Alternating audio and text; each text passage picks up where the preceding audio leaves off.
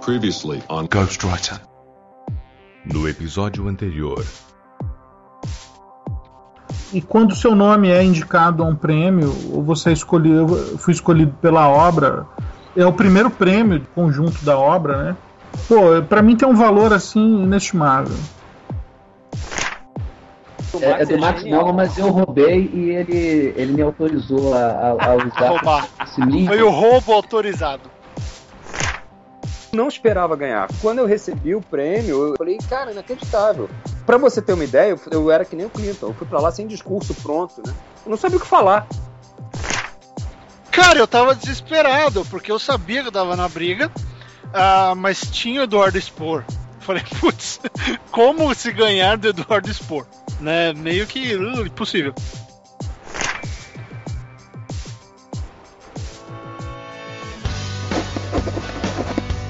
I'm a writer.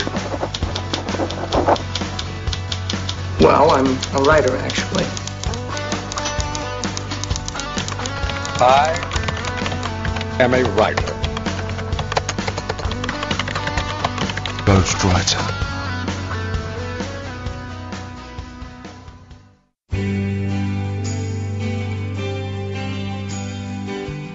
Saudações literárias, queridos ouvintes! Eu sou Ricardo Erdi e esse é o podcast Ghostwriter. O programa de hoje é uma retrospectiva do ano de 2014 e um programa especial.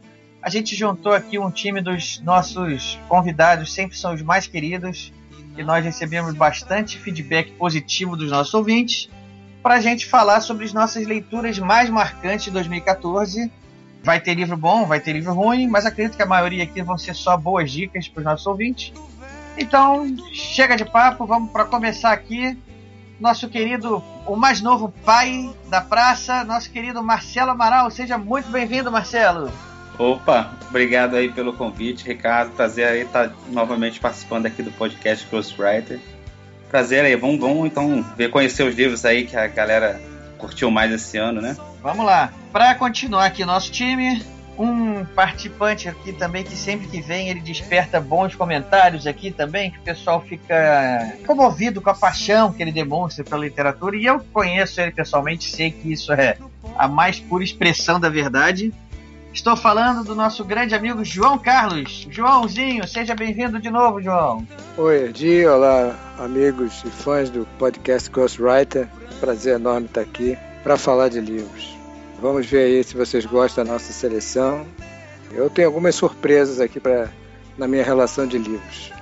E para fechar aqui o nosso time, aquele que é sempre aqui é a nossa mais pedida, eu já estou até quase passando o bastão aqui do programa para ele, porque eu acho que o dia que eu falar que o Mata não participa mais, eu não posso mais sair na rua, que eu vou ser linchado. Então, com vocês, o campeão aqui de, de audiência, de popularidade, de carisma, Luiz Eduardo Mata. Oba, saudações literárias, amigos Erdi, Marcelo, João, queridos ouvintes, amigos virtuais. Prazer enorme né, encerrar esse ano dramático de 2014, né, o ano do 7 a 1 a gente nunca vai se esquecer disso, né?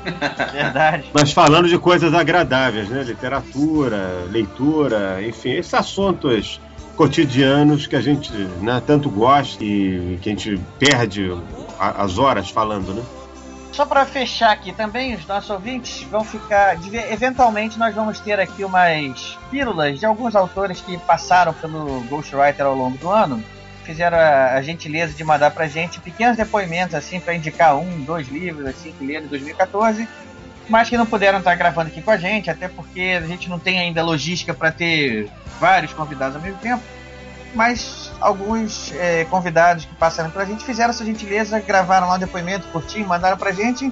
E o nosso querido Modena vai inserir de vez em quando aí como uma, uma pílulazinha extra de uma indicação nova em alguns momentos do nosso programa.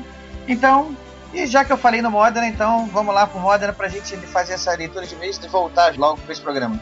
Vamos lá, um abraço para todo mundo, até daqui a pouco, tô de volta.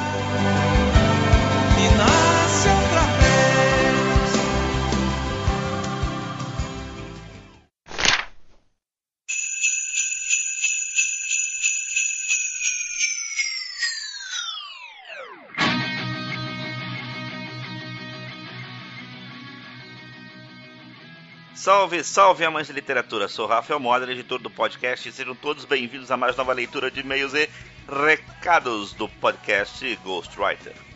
Hoje ao meu lado, não. Hoje não tem ninguém ao meu lado, eu estou sozinho.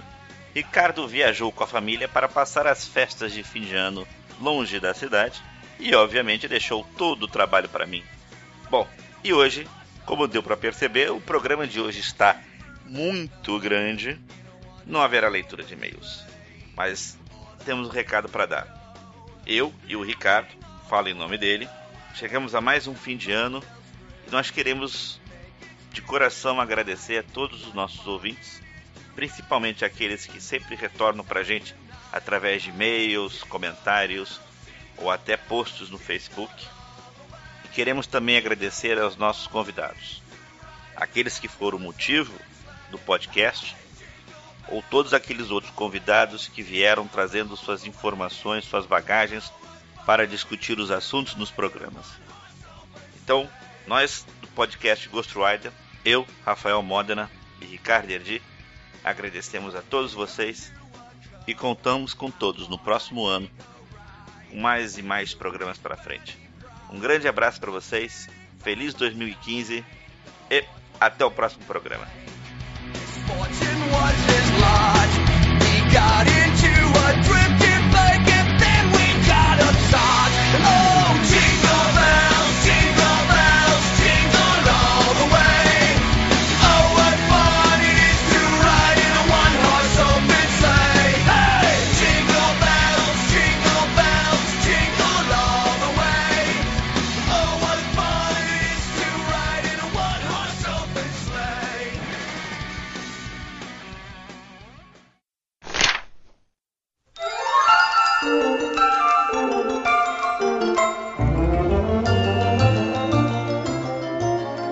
senhores, voltando aqui, o Modena deixou um abraço para todo mundo.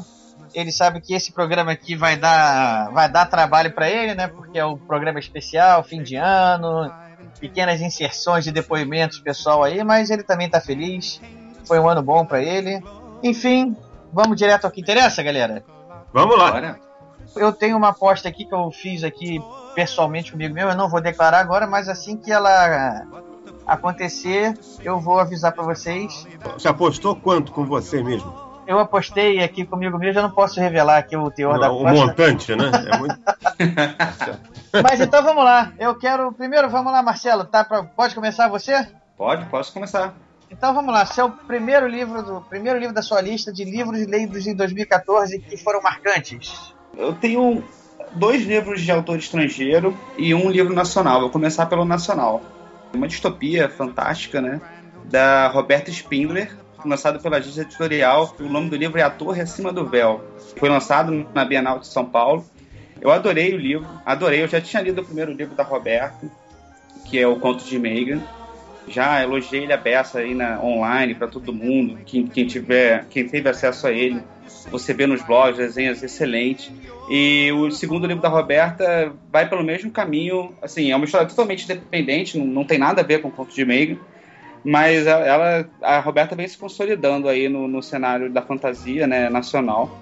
E o livro é demais, assim, ela tem uma, tanto no Conto de Megan quanto no, na Torre Acima do Véu, você tem uma pegada forte de, de influência de quadrinhos, né? Você, a, né, a Roberta, quando você conhece ela pessoalmente, você vê que ela é uma nerdzona, assim, fantástica. E ela adora quadrinhos, adora tudo relacionado a esse universo, games, etc. E você sente a influência disso tudo na obra dela, né? E é uma coisa que também eu particularmente gosto muito, assim, é uma referência também em tudo que eu escrevo. Então acho que eu, eu talvez por isso me identifique tanto com, com o que ela escreve e gosto tanto do que ela escreve.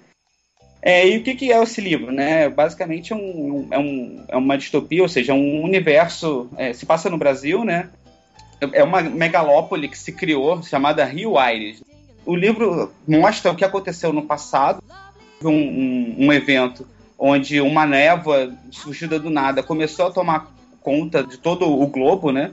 E aquilo foi se espalhando e contaminando várias pessoas. As pessoas que são atingidas por essa névoa, elas, elas meio que se transformam em, em- em criaturas, enfim, tem efeitos colaterais esse contato que aconteceu? As pessoas acabaram se refugiando no alto das torres, das grandes construções, né? Ou seja, onde a névoa não, não tocava, né? E a história foca em 50 anos depois desse evento, né? Ou seja, uma história pós-apocalíptica, assim, o que restou da humanidade após esse evento as pessoas elas têm que sobreviver é, com base em recursos que elas conseguem, mesmo 50 anos depois daquele evento, em recursos que existiam lá é, naquele, na, nos andares inferiores dessas construções. Então eles meio que roubam né, aqueles equipamentos, aqueles, aqueles mantimentos que eles precisam para viver, mas eles ficam escondidos nessas camadas superiores. Né? E existe toda uma nova hierarquia, uma nova sociedade se formou com base nessas regras. Os jovens, principalmente, que nasceram depois dessa época, eles desenvolveram superpoderes, né? Então, a, daí que vem essa influência dos quadrinhos que eu te falei, porque então, tem superpoderes como super agilidade, teletransporte e, e tudo mais. E o livro é, é, fantástico, assim, tem ação, tem aventura, é um clima tenso o tempo todo. Me, me parece um bem cinematográfico, né? Bastante, bastante. Você é muito visual a narrativa da Roberta, tá? Então eu recomendo totalmente, assim, vai no Google agora aí, procura a Torre Acima do Véu da Roberta Spindler Vai ler as resenhas, são todas ótimas. Eu, eu recomendo bastante. Adorei o livro. Para mim foi o, o, destaque de fantasia assim do que eu li, do que eu pude ler em 2014. Essa foi a primeira dica do nosso querido Marcelo. A Torre Acima do Véu, né? A Torre Acima do Véu. Roberta Spindler também já passou aqui, já gravou um programa com a gente também. Muito querida. Enfim, fica a primeira dica aí. Mata, o que, que, você achou aí da, da, da sinopse, hein, Mata? Curioso, fiquei curioso. Vou, vou, vou comprar, não, vou, não, não chegaria a comprar amanhã. Ganhei a aposta. Mas você também teria ganho a aposta. Mas eu também perdi a aposta, né? Você perdeu a aposta, exatamente. De qualquer maneira, você teria ganho a aposta. É, mas eu vou comprar mas, depois da manhã, porque... O Ricardo fez de propósito daí, né? Ele já jogou a bola já para levar o... Mas eu vou explicar por que, que eu não vou comprar amanhã. Eu vou explicar por quê. Porque nós estamos gravando esse programa. Tem uma razão. Você não eu ganhou totalmente a aposta. É nós estamos gravando esse programa no dia 22 de dezembro de 2014. Antivéspera da véspera de Natal. Quer dizer, as lojas estão impenetráveis. Não há como entrar em loja nenhuma. E ainda que eu vá comprar pela internet, o correio está sobrecarregado nessa época, então não vai adiantar nada eu comprar o livro agora, só vai chegar em fevereiro, aí com janeiro, fevereiro. Então, eu vou deixar para comprar na semana que vem, quando a cidade e o comércio, as pessoas voltarem assim a alguma coisa próximo da normalidade, entendeu? Bom, para continuar essa primeira rodada de indicações, eu vou chamar aqui o nosso amigo aí que está quietinho aí. João, sua primeira indicação aí, vamos lá. Eu tô quietinho, mas tô prestando atenção. Eu falei que tinha uma surpresa, porque na verdade não é nada de surpresa. São livros que estão à venda nas lojas, mas é um livro que tem um estilo diferente também de desenvolvimento da trama.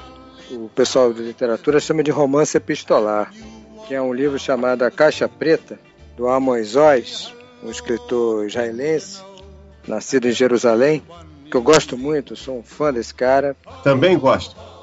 E ele lançou esse livro já há alguns anos e eu comprei já também há alguns anos esse livro, uma edição de bolso, da Companhia, das, Companhia de Bolso. É muito interessante porque os personagens se relacionam através de cartas e telegramas. Tem uma meia dúzia de, de, de personagens. É, é, na verdade, esse nome Caixa Preta tem a ver não com aquele dispositivo do avião que guarda as gravações do voo, não. Essa caixa preta aqui, na verdade, é, são os dados de uma relação desfeita como se fosse uma caixa, tivesse guardada toda aquela correspondência trocada entre os personagens, que mostra a decadência, o sofrimento de um casal e de um depois de, um, de uma terceira pessoa que entra na relação, o segundo marido de uma personagem e os filhos dessa pessoa, né? Na verdade, entram várias pessoas da mesma família que trocam correspondência entre si. Os personagens praticamente não se relacionam pessoalmente, só através de cartas e telegramas, como eu já falei. É um livro espetacular. É, ele traça mais ou menos o perfil da sociedade israelense nos anos 70. Né? O livro se passa nos anos 70, trata daqueles conflitos do palestinos com árabes, mostra muito a visão do, do israelense sobre os árabes, a visão dos israelenses sobre a religião deles, sobre os, os assentamentos dos palestinos, a visão dos, dos, daqueles israelenses que não, não estão ligados nisso, são pessoas até céticas e agnósticas, por outro lado, em contraposição com aqueles fanáticos que acham que aquela terra é realmente sagrada e é deles por direito. É um livro que me marcou, eu, vi eu acabei de ler esse livro, deve ter umas duas semanas, e fiquei remoendo ele ainda alguns dias, porque é muito, é muito belo. O final tem as correspondências finais trocadas entre os personagens é realmente de arrepiar os cabelos. Mostra como um casal é, se ama, se odeia de forma assim muito visceral. Aquelas mazelas que quem é casado ou quem se relaciona com alguém sabe que todo mundo está sujeito. Enfim, eu recomendaria a leitura. Não vou ficar dando detalhes, porque realmente é. Ah, sem spoiler, né? Sem spoiler. Você pode fazer a sinopse curta aí para dar uma dica, mas não, não, não, podendo, não, não podemos correr o risco de dar spoiler. É a história de um, de um professor, né? Um professor emérito, judeu, reconhecido pelo mundo inteiro, um cara premiado, um professor de, da Universidade de Chicago, um intelectual respeitadíssimo, que tem um problema, que teve um casamento conturbado e que teve um filho que ele nunca considerou como seu, porque a mulher dele era ninfomaníaca, tinha algumas, digamos assim, uma atração irresistível pelo sexo oposto, justamente para provocá-lo, ela traía esse professor com outros homens. Então, quando ela, ela chegou a ter um filho dele, ele não aceitou aquele filho o divórcio foi levado para um conselho do, dos rabinos e ele conseguiu caracterizar como adúltera e ela saiu com a mão na frente a tratar isso. E praticamente nunca reconheceu o filho que eles tiveram. Ela assevera que era dele, mas ele nunca acreditou. Até que o filho começa a cometer uma série de desatinos, porque é aquela história de filho abandonado pelo pai, né? Começa a fazer um monte de loucuras, é um, um garoto muito violento, e ela recorre a ele mandando uma carta para ele em, em, Chicago pedindo ajuda. E daí começa a história de forma muito bonita, assim, pelas cartas, telegramas, assim, uma coisa bem, bem diferente, bem marcante. Recomendo a todos. Ficou uma primeira dica aí forte, pesada, sofisticada, né? Como uma característica da, do, dos livros que o, que o, João gosta. É, mais, um, mais um aqui para a lista da compra na semana que vem. É, é isso é inevitável, né? Eu, eu, eu vou tentar é, eu vou tentar me conter, mas já... Eu já gravo o programa com um bloquinho aqui do lado, tomando nota. Tem duas dicas aqui. Você sabe que eu comprei aquele livro que você recomendou da outra vez, aquele do Alice Cafo? Ah, você gostou? Não, ainda não li, tá? Você tá lá na pilha. E eu comprei no dia, praticamente uns dois dias depois, mas só que ele, eu, eu compro muitos livros, né? Eu tenho mais é, de 100 é aqui. Isso, né? A gente compra, mas vai pra fila, né? Vai, vai, vai pra pilha lá. Vai eu... pra pilhinha, né? A sua lista de livros comprados e ainda não lidos está com mais de 100 títulos. Olha, Ricardo, acho que 100 é pouco, cara. Deve ter, não sei. Não sei, eu tô olhando aqui para ela, deve ter uns 200 livros, não sei. A sua pilha de livros comprados e ainda não lidos são 200. é porque eu, eu, vou comprando, eu compro 3, 4, 5, aí vou comprando. Vou é, não dá para comprar menos do que dois. A minha lista aqui, ela tá eternamente nos 40 livros, porque eu, eu leio uns 2, 3, daqui a pouco eu vou compro mais 2, 3. Eu fico nessa. A lista não diminui por causa disso. E eu já acho 40 um número angustiante. Vocês sabiam que tem um nome japonês para isso? Ah, tem? Como é, é que é? Sundoku é o, é o ato de você montar uma pilha de livros que você, você compra a, a, os livros, mas, mas não lê. Você empilha eles para ler mais tarde. Isso não é uma palavra que só existe no japonês. Sundoku. Que bacana! Olha aí, Ghostwriter também é cultura. É, depois procura, vai no Google lá, bota lá o um nickzinho lá para esse termo lá no, no, nos detalhes ali do post do, do, do, do podcast, para o pessoal pesquisar depois. É bem interessante. Mata, então vamos lá primeira indicação, vamos lá ao primeiro livro marcante do Mata. Bom, aproveitando a deixa aí do João, que falou do Atravessando Prata em Aliscafo, que foi o, na minha opinião, melhor livro brasileiro, que foi o melhor livro brasileiro que eu li no ano passado, 2013, né? Eu vou falar agora do melhor livro brasileiro que eu li em 2014, que foi uma história muito interessante. O escritor Alberto Mussa, que é um escritor brilhante, um dos melhores escritores brasileiros contemporâneos, né, na minha opinião, e, e na de muita gente também. Ele é um escritor jovem e gente finíssima, meu amigo, é um cara legal. A escrita dele, ele escreve com domínio da, da técnica, com cri, criatividade, com originalidade, sem pedantismo, sem embromação, com português correto, erudito, fluente, compreensível e histórias muito interessantes, né? Esse livro se chama A Primeira História do Mundo e fala sobre o primeiro crime que aconteceu no Rio, na, na história da cidade do Rio, de, depois da fundação. O Rio de Janeiro foi fundado, a cidade do Rio né, foi fundada em 1565. E esse livro, ele fala de um crime que aconteceu de fato, é documentado, em 1567, se eu não me engano. Logo depois da fundação, um, um serralheiro, Francisco da Costa, ele, isso é logo, não estou dando spoiler, não, isso acontece logo no começo do, do livro, e isso é uma história real. Né? Ele foi encontrado, assassinado, com sete flechadas. Caramba. É, porque o Rio, naquela época, era uma cidade habitada em grande parte por povos indígenas. Né?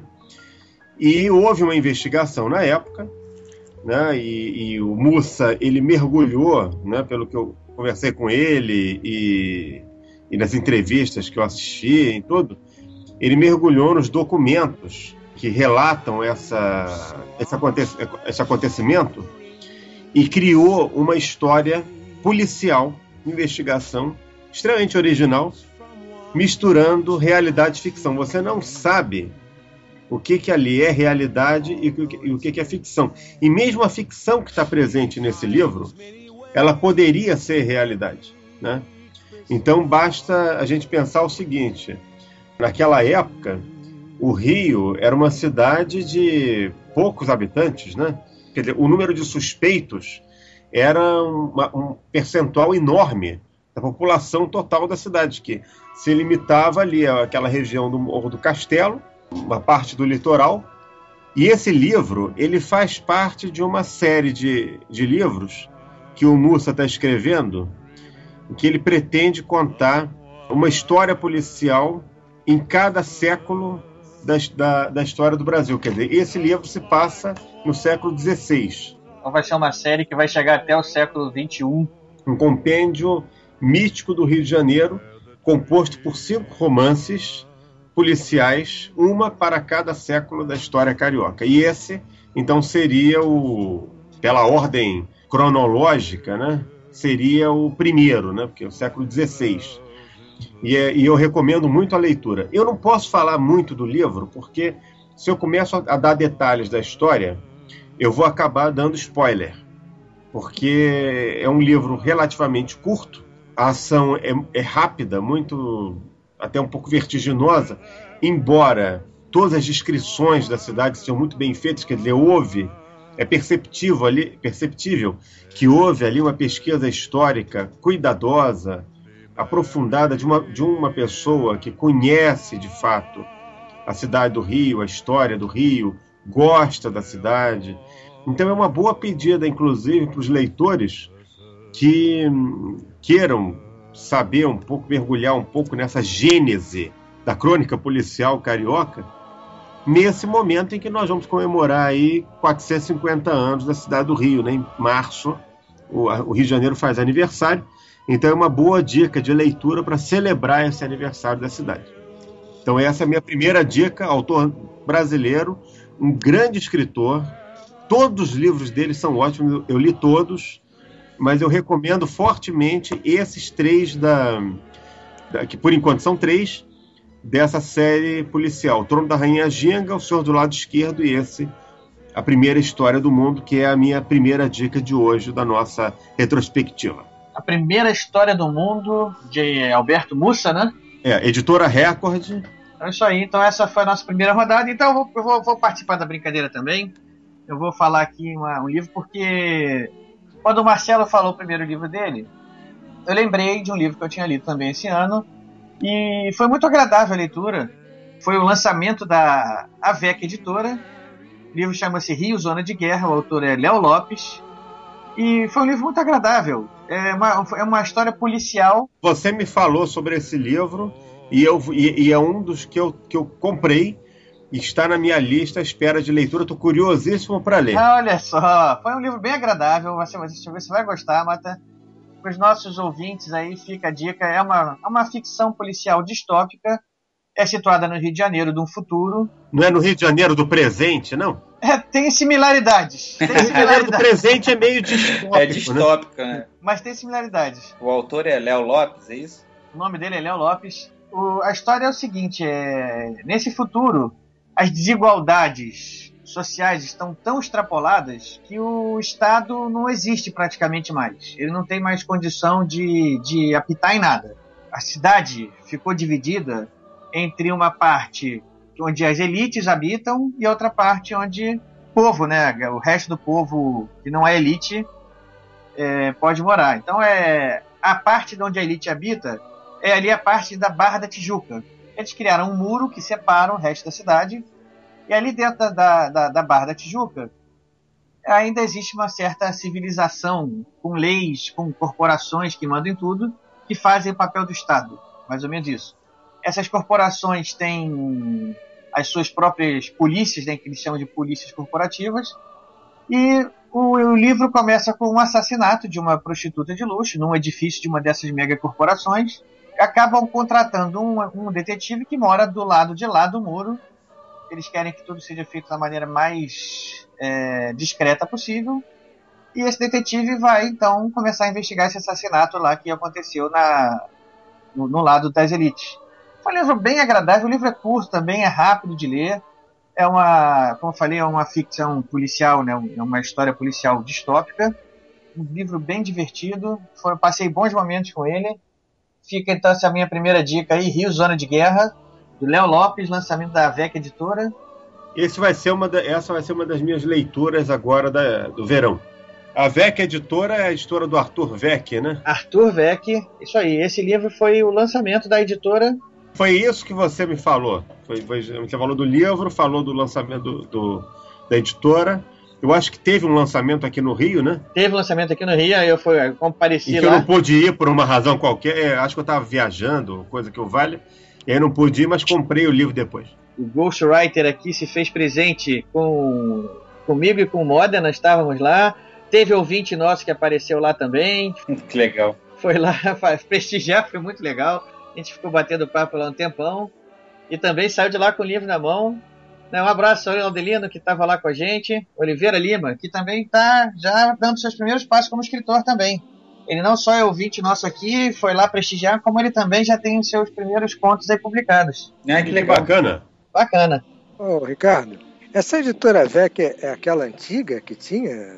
Antigamente existia a editora VEC. Ah que era da, da família do Arthur Vec também. Eu não sei ele se teve algum problema de nome aí que aconteceu, que ele agora relançou a. Ele, ele quis novamente voltar para a tradição familiar de trabalhar com editora. Uhum. E ele relançou a editora, mas agora a editora se chama Avec.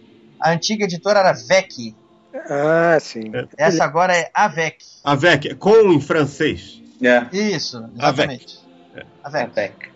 É, eu me lembro dessa, dessa editora, ela tinha umas coleções assim de romances açucarados, eu me lembro é, dessa. Contos de fadas ilustrados também. É.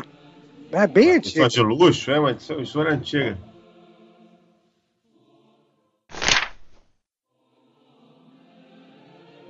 Olá, ouvintes do podcast Ghostwriter. Meu nome é César Silva. Eu sou o autor do Anuário Brasileiro de Literatura Fantástica e eu tenho esse ano para indicar para vocês é, quatro livros de autores brasileiros. O primeiro que eu vou citar, na verdade, são dois, né, que é Os Sóis da América, da escritora gaúcha Simone Saueresig. O outro livro que eu tenho para indicar é uma coletânea de um autor de São Paulo chamado Ataíde Tartari, que ele publicou em 2014, chamado 17 Histórias Alternativas Cômicas e Futuristas, publicada pela Virtual Books. Outro livro muito importante, publicado esse ano, do Luiz Braz, já citado Luiz Braz, é Pequena Coleção de Grandes Horrores, que é uma coletânea de pequenos contos e poemas de ficção científica, alguns de terror, alguns de fantasia, da editora Circuito, foi publicado com recursos da Petrobras e do governo federal. Finalmente, o quarto livro, é A Cabeça do Santo, de Socorro Acioli, publicado pela Companhia das Letras. Seriam, na minha opinião, esses livros que eu recomendo a leitura de das pessoas que gostam da boa ficção fantástica e da boa literatura disponível hoje no país.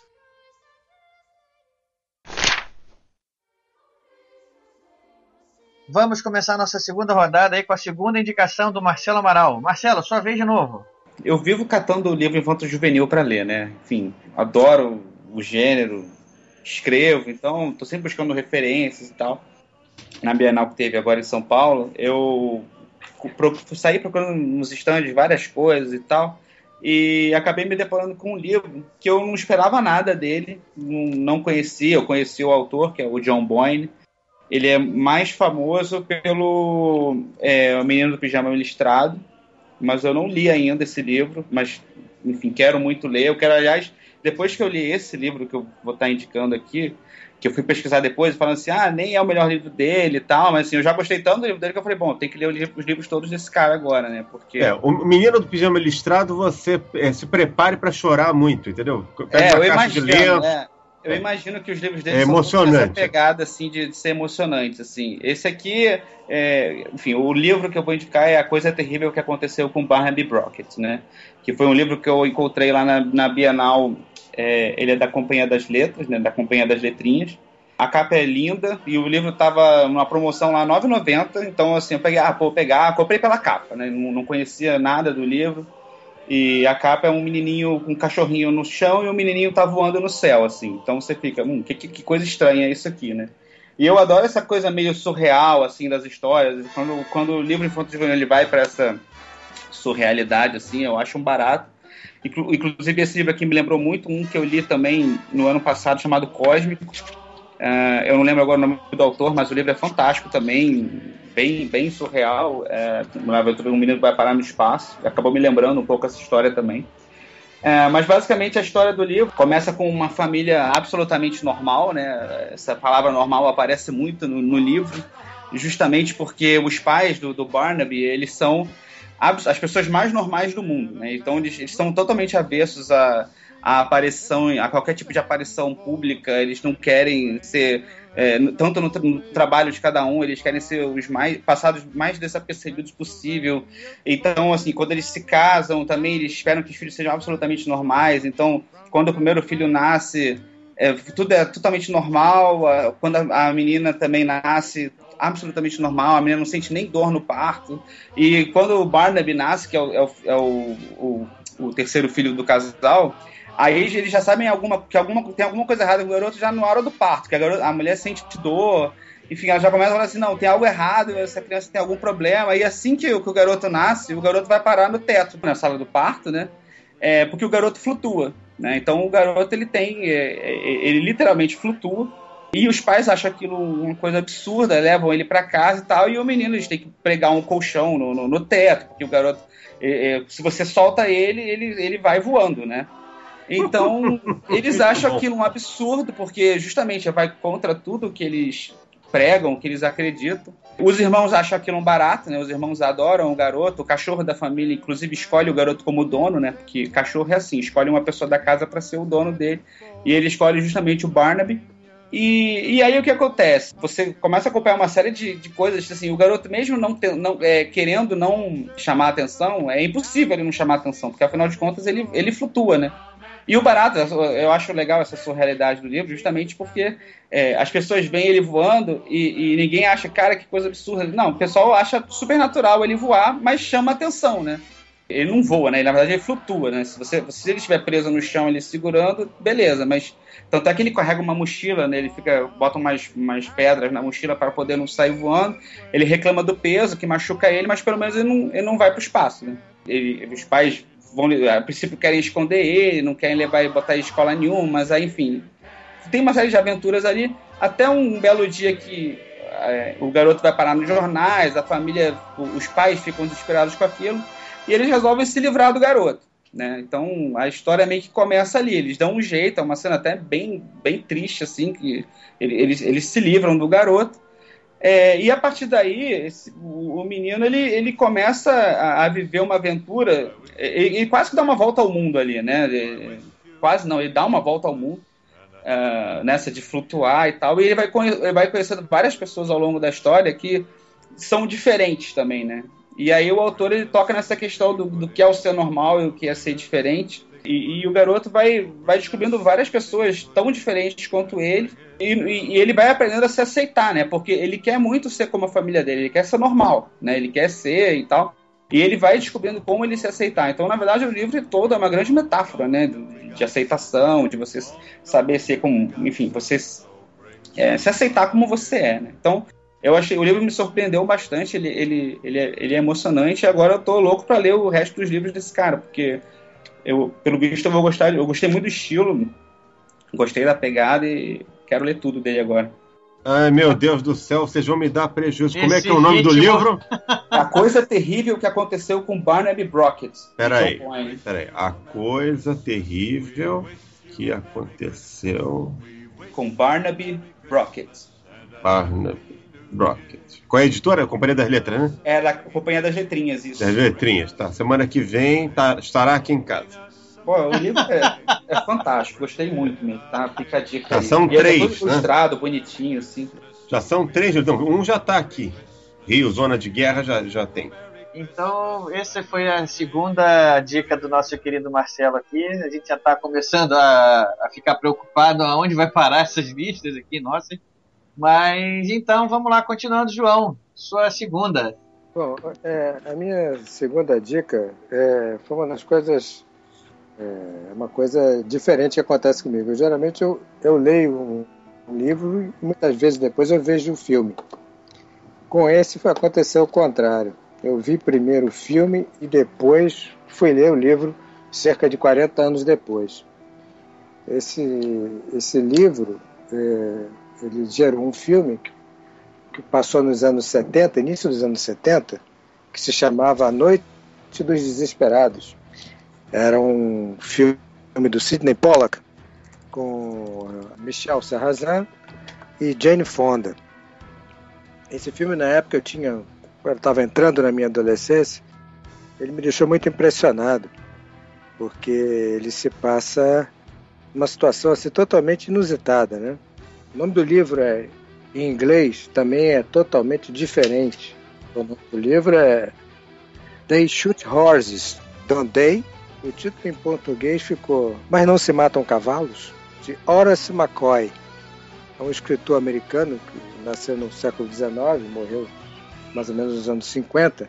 O livro se passa na, no período da Grande Depressão Americana, dos anos 30, e que ele é uma coisa assim que, que na verdade aconteceram, isso não é ficção, realmente aconteceu, essas competições, essas maratonas de dança, em que geralmente pessoas desesperadas participavam dessas maratonas para tentar garantir um prato de comida, porque você tinha direito ao participar e resistindo bastante tempo, tinha direito a pelo menos três refeições por dia. E naquele período, com tanta recessão, com tantas pessoas desempregadas e passando necessidade, muita gente se suicidou, enfim, um dos períodos mais negros da história dos Estados Unidos, talvez do mundo também, é, as pessoas se faziam tudo para conseguir ganhar dinheiro. E esse era um meio muito comum na época, que era você participar daquelas maratonas de dança que eram realmente maratonas, era uma coisa desumana. Você formava um casal e aquele casal tinha que ficar dançando ali o dia inteiro, com intervalos pequenos, geralmente a cada acho que, volume de horas, se não me engano, eram 10 horas, você podia parar cerca de 3 horas para dormir. Tinha alguns intervalos também de 30 minutos que um, um parceiro parava para se alimentar ou para fazer as suas necessidades e o outro tinha que continuar dançando, dançando sozinho mesmo. É uma coisa assim totalmente surreal você imaginar que as pessoas participavam de um negócio desse. E era uma coisa assim que dava audiência nas, nos locais onde aconteciam, porque eh, geralmente eram em ginásios e as pessoas ficavam na plateia, torcendo por aqueles casais, aquele que resistisse mais tempo receberia a sensacional quantia de mil dólares, que na época era dinheiro razoável. E o livro conta principalmente a história de um casal que no, que no filme era interpretado pela Jane Fonda e pelo ator francês Michel Sarrazin, que não foi engraçado. A, a Jane Fonda ganhou o Oscar por dois filmes, foi indicada por outros. Mas eu acho que esse filme foi a melhor atuação que eu vi da Jane Fonda quando ela fez o papel da, da Gloria Beat, que é o nome da personagem. Um personagem totalmente torturado, uma mulher amarga, uma mulher depressiva e que tinha frustração por nunca ter conseguido ser atriz de Hollywood. E o ator e o personagem principal, que chama-se Robert Steven Svirten, Robert Sverten, o nome do personagem. Ele sonha em ser diretor de cinema. Ele sonha em produzir pelo menos um, um curta-metragem, um média-metragem e entrar no mundo de Hollywood. E o livro conta essa história deles, do, des, do desencanto deles. O Robert não era tão não era tão desesperado assim como era dizia o nome do livro. Ele era um cara até otimista. O desesperado realmente era a personagem Gloria Beach. Ele tem um final espetacular, doloroso pra caramba, e é no final que você entende por que, que do livro, por que, que ele nome, mas não se matam cavalos, justamente por quê? Porque não se matam cavalos naquela situação em que ele está sofrendo, não se sacrificam os animais para ele não continuar sofrendo? Então, o título do livro é, decorre desse costume que as, que as, pessoas têm, que tem animais, de sacrificar o, ele quando sofre algum acidente ou quebra uma perna. Para ele não sofrer demais, as pessoas costumam sacrificar os seus animais, mesmo que sejam muito queridos. E o, o título do livro tem tudo a ver com isso. Não vou entrar em detalhes, mas é realmente um livro assim que o filme já foi espetacular, que me emocionou. Eu devia ter uns 15 anos de idade, 12, 13 anos no máximo, 15 anos no máximo. E eu fiquei vendo com meu pai esse filme e me impressionou pela circunstância, né? Porque, porque a, pobreza, o desespero levam as pessoas a fazer para conseguir sobreviver. E o livro, então, é maravilhoso. Recomendo a todos. Nome, nome e autor? O nome do livro é Mas Não Se Matam Cavalos, e o autor é Horace McCoy, que é um jornalista americano. É, o Mata ficou quieto ali, acho que ele deve estar anotando, né? Tá anotado. Esse livro é um livro pocket, de tamanho pocket da LPM Pocket Noir. Bacana. O prejuízo vai ser menor, né? Porque os livros da LPM costumam ser mais em conta. Bem baratinho. Uma verdadeira joia em embalagem pequena.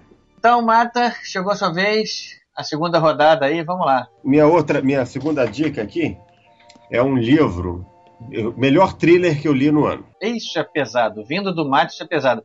Esse thriller que eu li foi escrito pelo autor que eu considero o melhor escritor de thriller da atualidade dos que eu conheço, porque eu não conheço todos também, então não, eu não posso me arriscar aqui a fazer uma, uma declaração definitiva.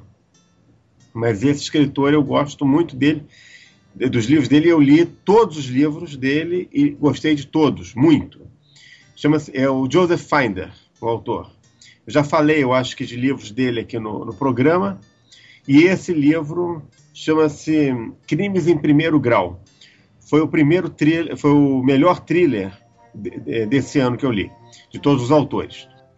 E uma das coisas que eu gosto de Joseph Finder é que ele mergulha em universos muito diferentes e cria histórias complexas de suspense, mistério, tensão. Né? Ele provavelmente faz uma pesquisa muito acurada, ele mergulha em mundos que não são os mundos dele, né? imagino eu, pelo menos essa é a impressão que me passa. E esse livro, ele, ele se passa praticamente toda a história, ela transcorre durante um julgamento num tribunal militar dos Estados Unidos. é, dar uma palhinha aqui da trama. A protagonista do livro, e a história toda é narrada do ponto de vista dela, é uma advogada extremamente bem sucedida chamada Claire. E ela é Claire Heller, é o nome dela. E ela é uma advogada famosa por ganhar todas as causas que ela, que ela se mete. E ela defende, às vezes, pessoas de índole duvidosa. Caras assim que estão altamente incriminados, com. Todas as evidências estão contra o cara, entendeu? E ela vai e consegue é, absolvição do sujeito, entendeu? Às vezes o sujeito é criminoso, mas ela é uma profissional, então ela está ali para fazer o papel dela, né? E aí um belo dia, isso logo no começo da história, não estou dando spoiler aqui, está ela, a filha e o marido jantando num restaurante, num, num shopping center, né? uma família jantando assim, né? Num restaurantezinho. Uma cena absolutamente tranquila, né? comum, você vê em qualquer grande cidade. Uma cena perfeitamente imaginável, né? que a gente visualiza imediatamente quando o marido, que é um corretor, ele é abordado por policiais, pelo, pelo FBI, que estão atrás dele dizendo que ele não é ele, quer dizer, que o, o marido dela se chama Tom, que na verdade o nome dele não é Tom, o nome dele é... como é que era o nome dele, meu Deus do céu? Era Kubik, não sei o que Kubik, Ronald Kubik. E ele seria o responsável por uma, por uma chacina acontecida muitos anos antes em El Salvador. Durante uma intervenção americana em El Salvador, ele seria o responsável por ter matado um bando de inocentes lá, feito um massacre realmente, e ele começa a ser perseguido. A, a, logo no começo da história tem uma cena espetacular da fuga dele dentro do shopping, que é um negócio de tirar o fôlego. Eu sei que ele acaba sendo preso e vai a julgamento. E cabe a Claire defendê-lo ela acaba sendo. Ele, inclusive, pede a ela que o defenda e ela tem que lutar contra toda a, a estrutura do governo americano, do exército dos Estados Unidos. Tem gente muito poderosa interessada na condenação dele. Mais uma vez, todas as provas estão contra ele, tudo leva a crer que ele é, de fato, o responsável por aquele massacre em El Salvador. E ela tem que enfrentar sozinha essa estrutura monstruosa de acusação, né? Então, todo o livro se desenrola, você torce o tempo todo para que ela consiga provar a inocência dele, entendeu? E o livro vai numa, num ritmo alucinante, constante, que é uma característica dos livros do Joseph Finder, e o final é impressionantemente surpreendente. Então é um livro que me tirou algumas noites de sono. Foram poucas, porque eu, eu li o livro avidamente, eu devorei o livro. Então é uma, é uma dica que eu recomendo, que eu, né, um livro que eu recomendo fortemente para quem gosta do gênero thriller. E recomendo não só esse livro dele, como os demais, né?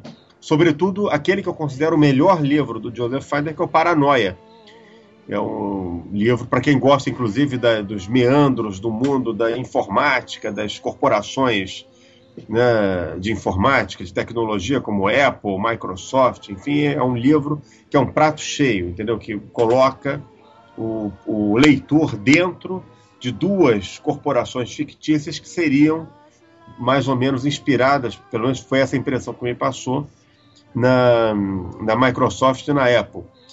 Então, quer dizer, entendeu? Vocês estão entendendo, né? Quer dizer, ele, ele mergulha em universos diferentes, ele faz histórias com temas complexos e com absoluto conhecimento de causa. Então, é um escritor, inclusive, muito bom, literariamente falando também, além de ser um autor de thriller que domina as técnicas do gênero. Então, essa é a minha segunda dica: Crimes em Primeiro Grau, Joseph Finder, editora Rocco. Crimes de Primeiro Grau, Joseph Finder, editora Rocco, é a segunda dica do Mata. Então vou para minha segunda dica também. Uma, vou fazer uma, uma sinopse rápida. O livro chama-se Vidas Provisórias, do Ednei Silvestre. Muito bom. Também li, ótima, ótima dica. Esse livro é uma, uma espécie de uma final de uma trilogia, né? com uma história que acaba fechando um ciclo da história do Brasil. É, a, através daqueles dramas particulares ali, a gente vai acompanhando um pano de fundo muito maior, que são períodos importantes da história do Brasil, né, no, no século XXI, e acaba que a gente se familiariza com esses personagens. Né? Quando a gente chega no, no terceiro livro, a gente já tem uma noção de quem é quem, do que eles passaram para chegar até ali. São histórias independentes, mas como são personagens que se cruzam né, com, no passar do tempo, a gente pode dizer que é uma trilogia. E foi muito agradável ler os três livros assim nessa sequência. Foi muito bacana. Você também leu, né, Mata? Li, li os três livros. É uma, uma, uma obra muito interessante, muito original também. O segundo livro, que é A Felicidade é Fácil, se passa durante o aperto lá do plano Collor, né? Do plano Collor, exatamente. É, e a gente revive um pouco aquela agonia que foi também. João estava falando aí do livro da. Depois girou lá do Horace McCoy. E a primeira coisa ele falou: Ó, oh, o pessoal vivendo em dificuldade, não sei o que. A primeira imagem que me veio à cabeça foi o plano Collor.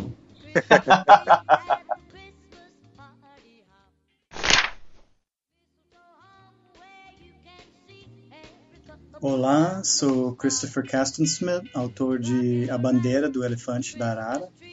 E a minha leitura predileta de 2014 foi o livro As Mil Mortes de César, de Max Malman, um livro de ficção histórica ambientado na Roma Antiga. Este livro é a sequência do livro O Centésimo em Roma e recomendo fortemente os dois. Antes de ler este livro, eu já considerava o Centésimo em Roma um dos melhores romances brasileiros da última década e, na minha opinião, esta continuação conseguiu superá-lo. Este livro é repleto de humor e ação. Eu ri em voz alta várias vezes durante a minha leitura, algo que raramente acontece quando estou lendo um livro. As cenas de ação parecem que saíram dos telões de Hollywood e algumas das situações são mais para serem Seinfeld do que para serem Roma, de tão cômicas. Este é um livro brilhante, divertido, do começo ao fim. Uh, eu recomendo ele para fãs de aventura, ficção histórica, humor, mas é só para os fortes, tá? Agradeço o Ghost Rider pela oportunidade de falar e desejo a todos um bom final de ano. Até mais.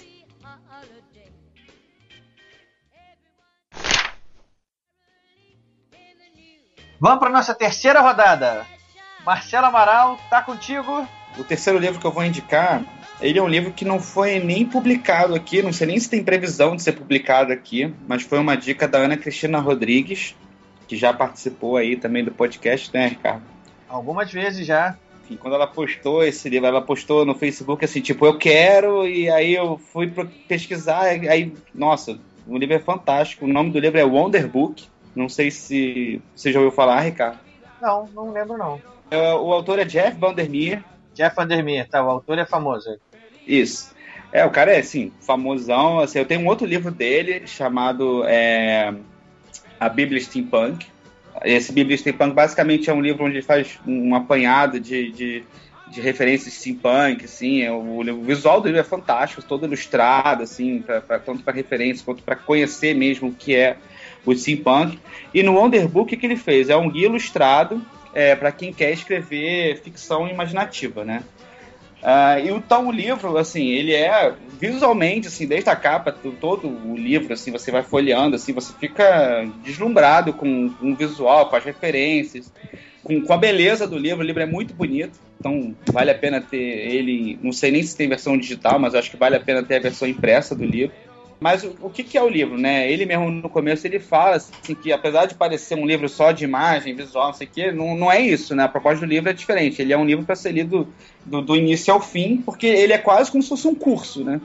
Ele, ele vai te orientando ali o que você tem, todas as etapas, os passo a passo de criação de, de mundos e universos fantásticos, né? Então, basicamente pega na tua mão ali, vamos mostrar todas as etapas de estrutura narrativa, de criação de personagem, de criação de mundo, tudo isso com infográficos assim fantásticos, assim, tudo muito fácil de, de entender, inclusive com colaboração de outros autores. Ele chamou enfim, o Ursula Le Guin, chamou o George Martin, chamou várias pessoas ali para contribuírem com, com trechos, alguma, alguns pedaços do livro são, são de outros autores convidados. Tem um site, é, wonderbooknow.com, que ele complementa o livro também. É, se vocês forem acessar agora para saber um pouco mais sobre o livro, vai lá, wonderbooknow.com. Você vai saber mais sobre o livro e, e, tem uma parte ali de extras que, que no próprio livro ele faz referência. Tipo, ó, você quer saber mais, vai aqui no, no site com mais informações, ser atualizado de vez em quando. Então é bem, bem bacana. Então o livro meio que está sempre vivo ali, né? Porque você está ali escrevendo que é uma referência, vai lá no, no capítulo e olha. Então então é um livro que você tem que namorar ele bastante, assim, não é um livro que você, ah, terminei de ler, não, não, não é bem assim, é, é, quase um livro de exercício. Então fica como uma dica, assim, de, de para quem gosta de escrever, para quem pretende escrever é, fantasia, né, fica como dica aí, o Wonder Book. Wonder Book de Jeff Vandermeer é a primeira dica do Marcelo, abrindo aqui a nossa terceira rodada. Vamos então pro João de novo, João? Tá pronto aí? A minha terceira dica é um livro que eu comprei num sebo. Não sei se tem alguma edição atual dele, da editora Nova Fronteira. Nem sei se a Nova Fronteira ainda existe. Existe, existe. existe ainda? Existe. Esse livro que eu tenho, a edição dele é de 93. Eu estava zanzando por um sebo ali da, do centro da cidade, ali da, do, do Largo do Passo, o Passo Imperial, que o nosso amigo Mata conhece muito bem. Oba! Vive cenário de um livro meu ali, o é, no Passo Imperial. Eu sei, eu sei. Por isso que eu falei. E eu tava com um sebo ali. Sim, maravilhoso. É maravilhoso. Eu tava zanzando ali, fuçando um livro, fuçando outro, e eu peguei esse livro. E o rapaz que tava lá atrás do balcão, ele falou: o senhor não vai se arrepender. Aí eu olhei pro lado e falei: se arrepender de quê, amigo? Ele falou: desse livro aí. Eu falei: porque ele é bom? Ele falou: esse é um livro maravilhoso. Eu comecei a folhear. Tipo, falei, quanto é que é o livro? Eu paguei lá, nem me lembro quanto foi que eu paguei. 5 reais, 10 reais no livro. E levei para casa e realmente foi. O nome do livro é O Evangelho da Incerteza, por uma, escrito por uma escritora não muito conhecida chamada Wanda Fabian, escritora brasileira. Não hum. sei se esse livro é muito conhecido, não, realmente eu não sei. Eu sei que eu li o livro, algumas pessoas que eu, do meu relacionamento já leram e também gostaram muito. Mas é um livro assim se você é muito religioso, não recomendo, porque é um livro que questiona a religião o tempo todo. Esse Evangelho da, da Incerteza justamente fala, ele contrapõe as incertezas às certezas do Evangelho. É, o próprio título já dá uma, dá uma, uma dica. dica. do que é o livro. Uhum. Né? Exatamente. A história de um, um cara que é um ateu convicto, chamado Glauco, é, o, o, livro se passa provavelmente no interior do estado do Rio. Ele não, não, ela, a autora não localiza muito bem onde se passa, não. No início eu pensava que era no interior de Minas, mas me parece que é no interior do Rio. E ela conta a vida de, uma, de, uma, de um casal, que o marido é, como eu falei, é um ateu convicto, e a mulher dele era uma daquelas carolas assim de encher a igreja. Ela não perdia uma missa. E ele se ficou muito frustrado com o casamento dele, porque quando ele casou, ele, era, ele casou com uma linda mulher, e com o tempo ela foi se tornando uma mulher balofa, desinteressante, totalmente só apegada à religião. Aquilo foi para ele uma grande frustração, porque ele, ele até achava e queria convertê-la a uma espécie de não religião, digamos assim, e, muito, e ela não desistia, ela passava o tempo todo tentando convertê-lo. E ele tem duas filhas, uma é a cara da mãe, Carola também como a mãe, e tem uma outra filha que é totalmente igual a ele. É uma pessoa questionadora, uma pessoa antenada com as coisas que acontecem no mundo e que foge de religião. Não tem nada a ver com a religião. O costume nessas cidades era que a mulher casasse e fosse acumular gordura, né? E ignorância. Com aqueles módulos interioranos, só pensando em comidas. Acumular gordura e ignorância foi bom. Caramba. É, porque é, é, mais ou menos isso, Ricardo. Elas fazem, tem, passam o tempo todo na cozinha, é, bolando assim os pratos mais engordativos possíveis, doces, compotas. Esse livro se passa em que época? Olha, não fica muito claro não no livro. Aparentemente ele se passa anos 60, anos 70. É que a gente não pode esquecer que antigamente não havia essas coisas de comida diet, light. É. Era tudo comida hard mesmo, né? Engorda. Era tudo em, engordar. Engordativa. Engordar, exatamente. Pra quem gosta da Nigella, é, é- é essa linha aí mesmo. É, isso aí, é O profissional. Nigella é o melhor programa de culinária que tem na televisão, né? É melhor. Não só porque ela não tem essas frescuras, como também porque ela é muito agradável olhar ela fazendo as comidas, né? Justamente, né? Com todo respeito. Com todo respeito. Muito claro. melhor do que ficar olhando para Olivier, não sei das quantas, ou aquele certeza. Master É? Boss, é, Cake Boss, né? Cake, Cake Boss. Pois é. Aquela tradução horrorosa, né? Aquele, aquela dublagem Dublagem. Mas enfim, então, João, como é que é o nome do livro? É, o nome do livro é O Evangelho da Incerteza, e a autora é Wanda Fabian. Wanda com W, Wanda Fábia. Um livro muito interessante, muito divertido, porque é muito engraçado a relação do marido, que é um cara extremamente gozador. Ele se diverte muito com aquela decadência física da mulher. Apesar da frustração, ele casou com um pitel e eh, acabou convivendo com uma verdadeira jamanta. Só pensava em comer. Cara, ela só pensa em comer e rezar, bicho. É uma coisa assim. É muito divertido. E ele, cara, totalmente cético, ele faz piada o tempo todo com a religião dela, fazendo piada com, com o cri- cristianismo exacerbado dela, né? A religião tem uma força enorme na cidade, né? Cidade- Cidades do interior normalmente eram assim, né? As Durante... vidas, as vidas são comandadas pelos vigários, é impressionante. A igreja é o centro da. Sim, o destino É. da mulher é o casamento, a maternidade e carregar a cruz dela. Toca Então, o sino da igreja, vai todo mundo pra rua pra saber que tá vendo uma convocação lá. Isso exatamente. É As assim. mulheres têm que aceitar isso com resignação. Elas tinham que aceitar isso. E ele combatia isso na própria mulher, e a mulher não, a mulher só queria saber disso. É um livro muito interessante, eu recomendo para quem gosta de uma leitura divertida e ao mesmo tempo questionadora. É um livro muito interessante que uma vez eu li uma resenha, muito tempo depois eu li uma resenha do José Midlin, Famoso dono de uma biblioteca nem um pouco famosa, né? É uma biblioteca famosa, foi que ele doou para a Universidade de São Paulo. Ah, esqueci o nome, acho que é biblioteca. brasiliana, uma coisa assim. né? Acho que é alguma coisa assim. E ele cita esse livro como um dos livros mais interessantes que ele leu. Legal. Eu recomendo. Pô, então a dica, José Mindlin, E João Carlos. João Carlos. Então, só. Não, é- isso é motivo mais do que suficiente para acrescentar este livro, Exatamente. que é a minha lista. E é melhor que vai me fazer, vai me levar a uma das coisas que eu mais gosto de fazer, que é ir a um sebo. Ó, ô, Mata, eu vou aqui lançar um convite aqui ao, ao vivo para todos os nossos ouvintes. Vou marcar com você, vou até anunciar no próprio página do podcast no Facebook. Um dia pra gente ir no centro da cidade, dar um passeio em todos aqueles sebos lá, tomar um café. Tour do sebo. Quem quiser nos acompanhar será bem-vindo, né? Ué, eu tô dentro, eu tô dentro. Quem quiser nos acompanhar será bem-vindos. Eu adoro. Vamos fazer isso, um tour pelos sebos. Tem uns ótimos, tem um ali na. Guia, que é perto do Real Gabinete Português de Leitura, que tem um café na frente que é maravilhoso. Exatamente, o Real Gabinete de Português de Leitura é muito bonito lá, o Pera- Ricardo, Ricardo e Luiz Mata. Diga. Tem um episódio comigo que aconteceu em frente ao Real Gabinete Português de Leitura, que é uma das coisas mais impagáveis que eu já vivi. Então conte. Vamos a ele, o, podcast tá aqui pra isso mesmo.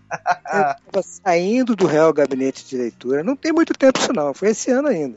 E parei na porta para conversar com um funcionário que estava ali dando seu, fumando seu cigarrinho na porta do Real Gabinete de Leitura.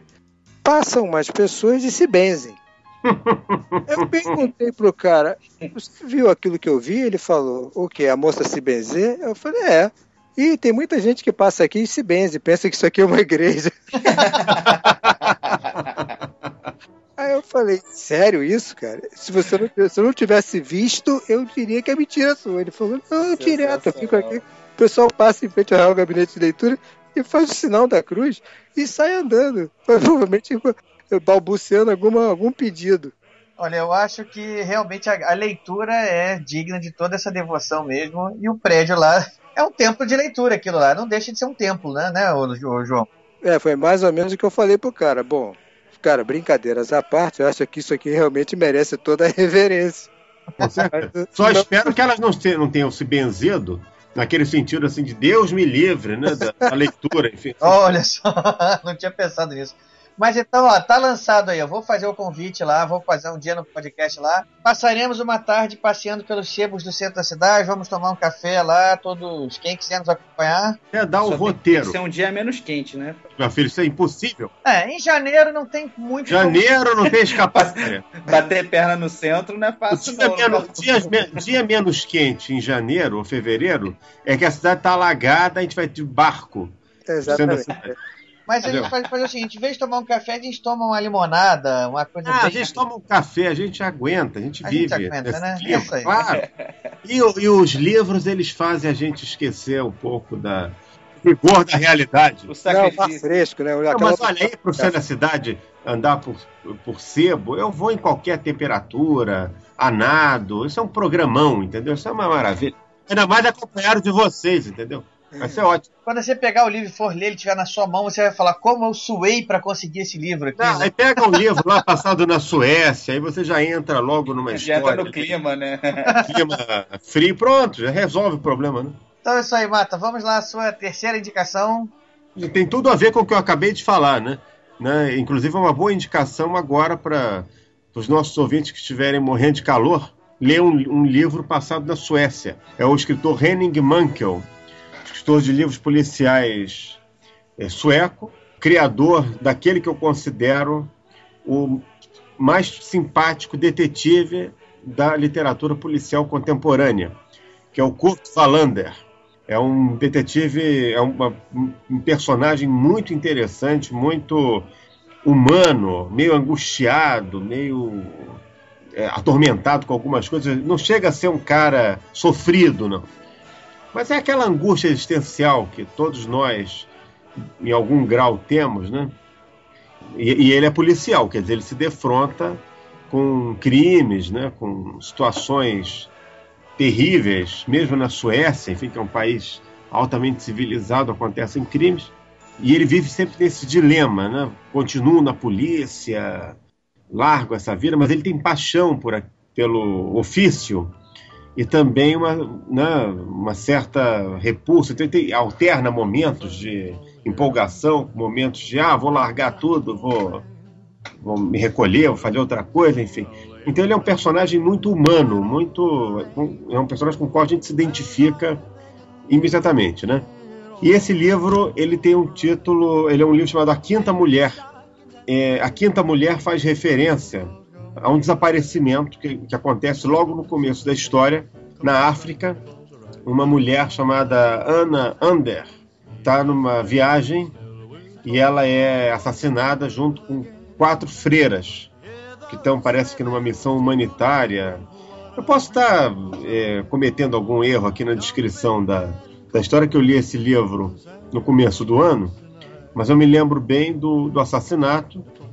E a filha dela na Suécia, essa Ana Ander é sueca, ela recebe uma correspondência qualquer e a partir desse momento essa correspondência traz alguma revelação aparentemente sobre a vida da mãe ou sobre o que aconteceu a ela na África. Um ano depois começam a acontecer uns crimes bárbaros na região da Suécia onde vive e trabalha o detetive Wallander. Ele mora numa cidade chamada Stad, que fica na costa do Mar Báltico e é uma cidade relativamente pequena e onde pouca coisa acontece e de repente começam a acontecer uns crimes bárbaros.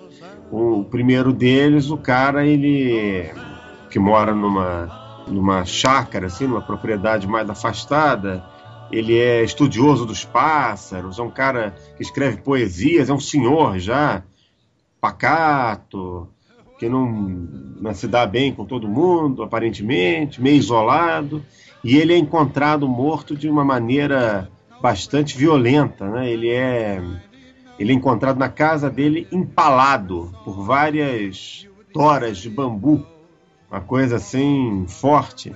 E logo depois começam a acontecer outros crimes e no meio da trama o detetive Wallander ele vai estabelecendo uma ligação entre esses crimes que aparentemente tem uma relação com esse desaparecimento dessa sueca na África né, no, no ano anterior.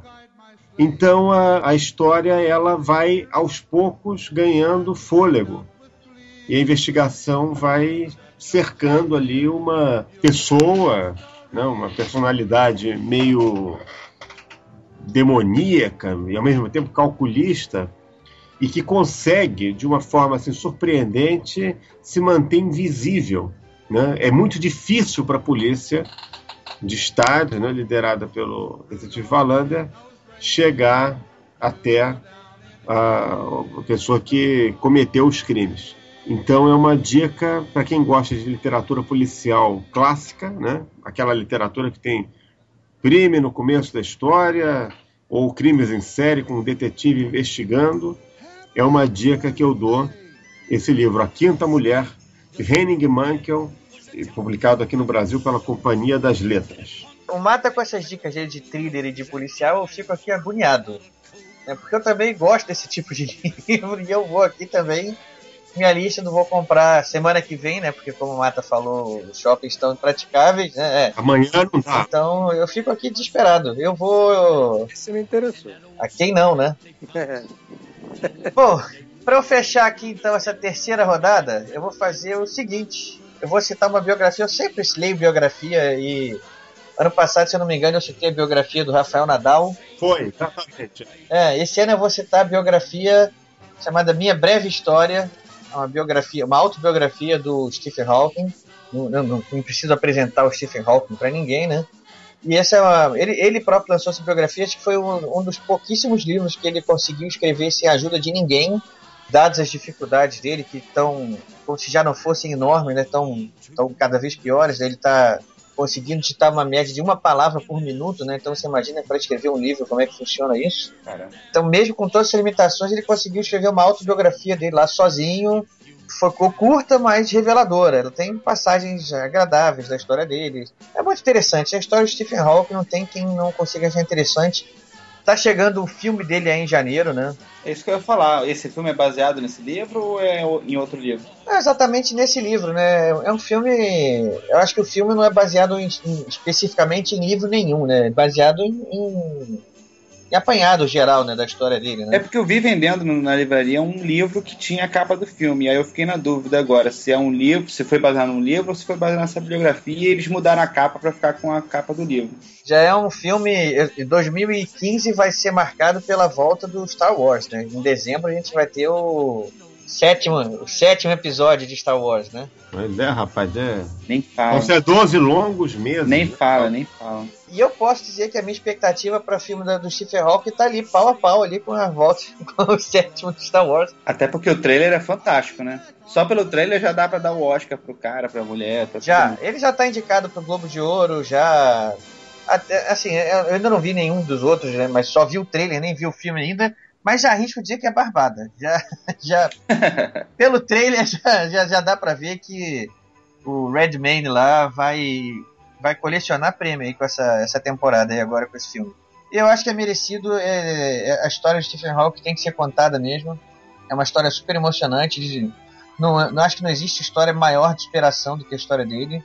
Se a história dele não for uma história inspiradora, não, não existe outra história inspiradora no mundo.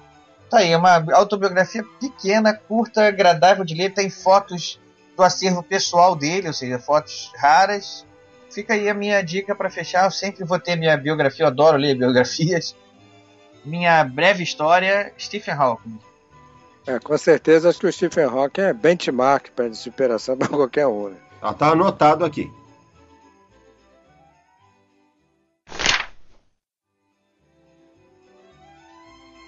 Olá, ouvintes do podcast Ghostwriter. Aqui quem fala é Patrícia Barbosa. Eu sou autora da Verus, também dos livros da série As Mais e do livro A Consultora Tim.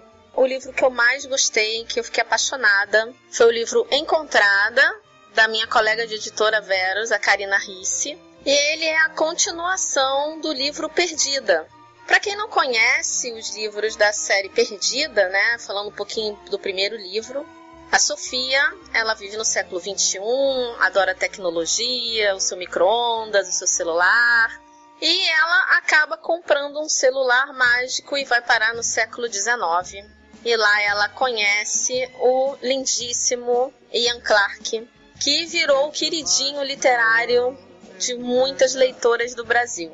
Além de ser uma leitura prazerosa e divertida, você aprende muito através da narrativa da Sofia. Então, super recomendo para quem ainda não leu os livros da Karina Risse, Perdida e Encontrada. Encontrada foi lançado na Bienal de São Paulo desse ano. Espero que vocês tenham um 2015 maravilhoso, cheio de realizações, muitas leituras, muitos livros legais. Que os eventos literários do Brasil aumentem cada vez mais, proporcionando que outros brasileiros participem e mostrem o seu trabalho. Um beijo, até 2015. Tchau, tchau.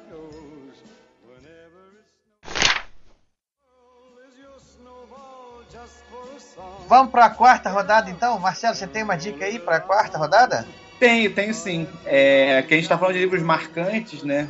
Esse livro me marcou, assim, o livro é, eu, eu gostei muito, assim, adorei, mas assim, o que me marcou mais desse livro foi o lançamento dele, que foi o lançamento do Pedro Bandeira, da Droga da Amizade, que comemora 30 anos dos caras, né? Do Marco lançamento histórico. do primeiro livro, Marco Histórico.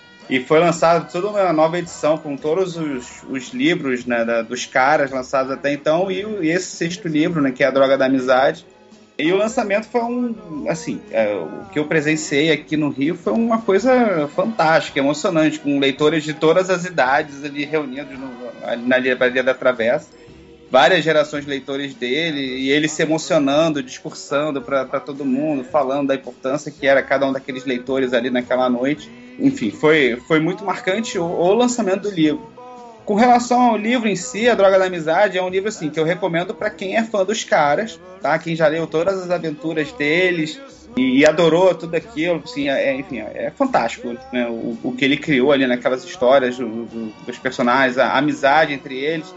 É, e tem a Droga da Amizade é, ele revisita esse clima, né, de, de amizade dos personagens, só que eles estão mais velhos, né, ou seja, eles estão, são adultos, passa realmente 30 anos depois, né, do, então eles estão todos bem-sucedidos em suas respectivas carreiras, né, então não vou contar o que cada um se tornou, mas é, ele explica, né, o que, que quando eles cresceram, o que, que cada um se tornou quando adulto, é justamente o Miguel, né, que é o principal, lembrando de, de, de como que foi a infância dele, de como que ele conheceu os caras, antes de um discurso importante que ele vai fazer, né, nesse cargo que ele ocupa. Ele recebe uma foto dos, dos outros caras, né, pra, que, que, que emociona ele, ele começa a lembrar de como ele conheceu cada um. Então, na verdade, o livro não é uma aventura dos caras, mas sim várias mini aventuras que ele conta como que ele conheceu cada um deles, né? Então, como- conta como que, ele, que eles se conheceram, como que os caras se formaram, porque na verdade ele nunca contou isso em livro nenhum, né? Como que surgiu o, como que surgiu o nome, como, como que eles se formaram, como eles decidiram formar um grupo na escola. Então ele é muito legal para quem já conhece a série, pelo clima de nostalgia também. Então assim, é um livro ele é marcante principalmente por isso, assim, eu acho muito... Eu não recomendo para quem não leu nada do- dos caras, mas eu acho meio, meio impossível, assim, alguém que esteja escutando aí não ter lido pelo menos um um dos livros, mas na escola, enfim. Mas fica a recomendação, como me marcou principalmente por causa disso, o lançamento e a emoção do autor, quando ele falou para os leitores de todas as idades dele sobre o livro e sobre a importância de estar lançando esse livro 30 anos depois, né? Então fica a dica aí. É, Os Caras é uma série extraordinária e longeva, né? É um- são, os livros são aquilo que a gente chama de long sellers, né? são Sim, livros sim. que vendem ao longo de anos e anos e anos, né, ininterruptamente.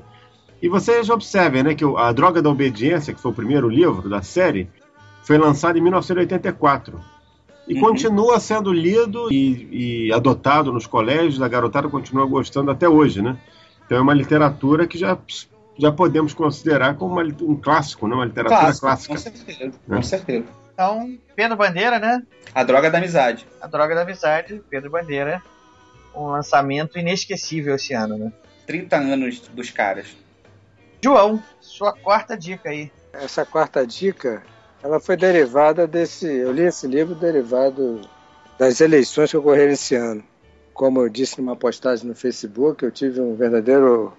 uma ressaca eleitoral, que eu chamei na, na postagem de um hangover pós-eleitoral. Não, que essas, essas eleições foram É, pesadas, né? Vou te contar. Pesadas, Foi, é, foi, foi- foi, foi pesado. Foi bem. Quando Tenso. saiu, é, quando saiu a- o resultado por volta de oito e pouca da noite, aquilo me deu uma frustração É, não estou aqui fazendo apologia de ninguém, mas eu estou falando a pressão pessoal minha. Acabei de ver o resultado na internet e falei, ah, não, não acredito. Eu tenho. Aí eu fiquei naquela aquela frustração. Olhei logo para minha estante. A Revolução dos Bichos, do George Orwell. Eu falei, eu tenho que ler esse livro, eu preciso reler esse livro. Porque eu tinha uma edição antiga do Círculo do Livro. Era um livro muito antigo, sei lá, de 30 anos atrás, que eu tinha lido que o meu tio comprou para mim, porque na época eu não tinha idade para. porque eu não tinha conta em banco, alguma coisa assim, e ele comprou para mim esse livro. Um livro muito antigo. Mas mesmo assim, eu comprei uma edição nova, alguns três ou quatro anos atrás, da Companhia das Letras, que tinha o pós-fácil do Christopher Hitchens, que é um jornalista americano, em inglês, na verdade. O inglês Eu na- tenho, eu tenho essa edição, é. essa edição, né? E esse livro realmente é um livro impactante, um livro histórico, um livro clássico. Atual. Atual, totalmente atual. Por isso Totalmente atual. Que, por isso que eu peguei ele da, da estante. E realmente eu fiquei assim, eu falei, vou rever esse livro, porque eu já não me lembrava muito dos detalhes do livro. Eu me lembro que tinha picaretagem de esquerdista. Quatro pernas sim, duas pernas não. Exatamente. Esqueça disso. É, das ovelhas. Eu acho que as ovelhas, talvez que elas eram burras que só elas. Não, que todos são iguais, mas alguns são mais iguais do que outros. É, isso faz parte daquela da, da subversão dos mandamentos que eles que eles é, baixaram né, no início. Uhum. E logo depois os porcos, que eram os animais mais inteligentes, começaram a subverter aqueles mandamentos. Aquela história de nenhum animal dormirá em cama, eles falavam, não, em cama com lençóis.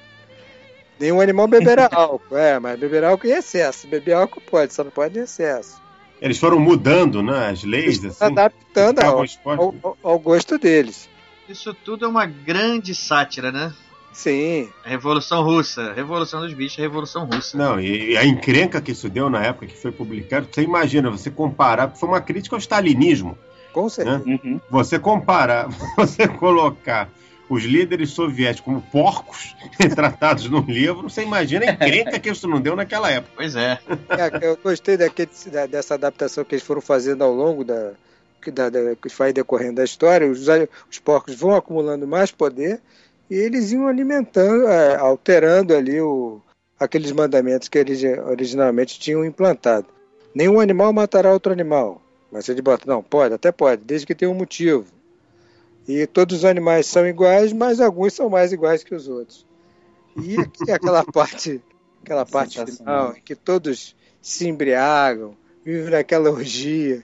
Aquilo realmente, achei aquilo realmente maravilhoso, um livro que acho que eu vou, vou ler e reler ao longo da vida ainda. Já falei para minha filha que esse livro ela tem que ler, porque realmente é, ensina muito sobre a, a- os bichos, na verdade, somos nós mesmos, né? Ensina muito sobre a natureza humana quando, quando quer o poder, quando, ela, quando ele quer dominar, e para isso ele usa de toda a sua inteligência para o mal, né? Ele é um libelo, esse livro é um libelo contra o totalitarismo, né? Sim. É uma, uma- um livro que todo mundo deveria ler, porque o totalitarismo não tem uma ideologia específica ou um- uma, uma direção específica. Você pode ter um totalitarismo de direita, de esquerda, de religioso, ateu, antirreligioso, enfim, entendeu? No- Laico. A questão toda é, é tirar essas, essas aparar essas arestas todas e ver realmente onde é que está o autoritarismo, onde é que diz democracia, quer dizer, os valores democráticos não podem ser desprezados. E a gente vive sempre com essa espada na cabeça. A gente está sempre sob o risco de um retorno ao totalitarismo, sobretudo quando a gente está em momento de crise. É, com certeza. Então é um livro que eu acho que é deveria ser leitura obrigatória para todo mundo, independentemente de se é uma crítica a esse ou aquela, essa ou aquela ideologia, ou a esse ou aquele sistema, enfim, entendeu? Ou a esse ou aquele país, não importa, né? É uma.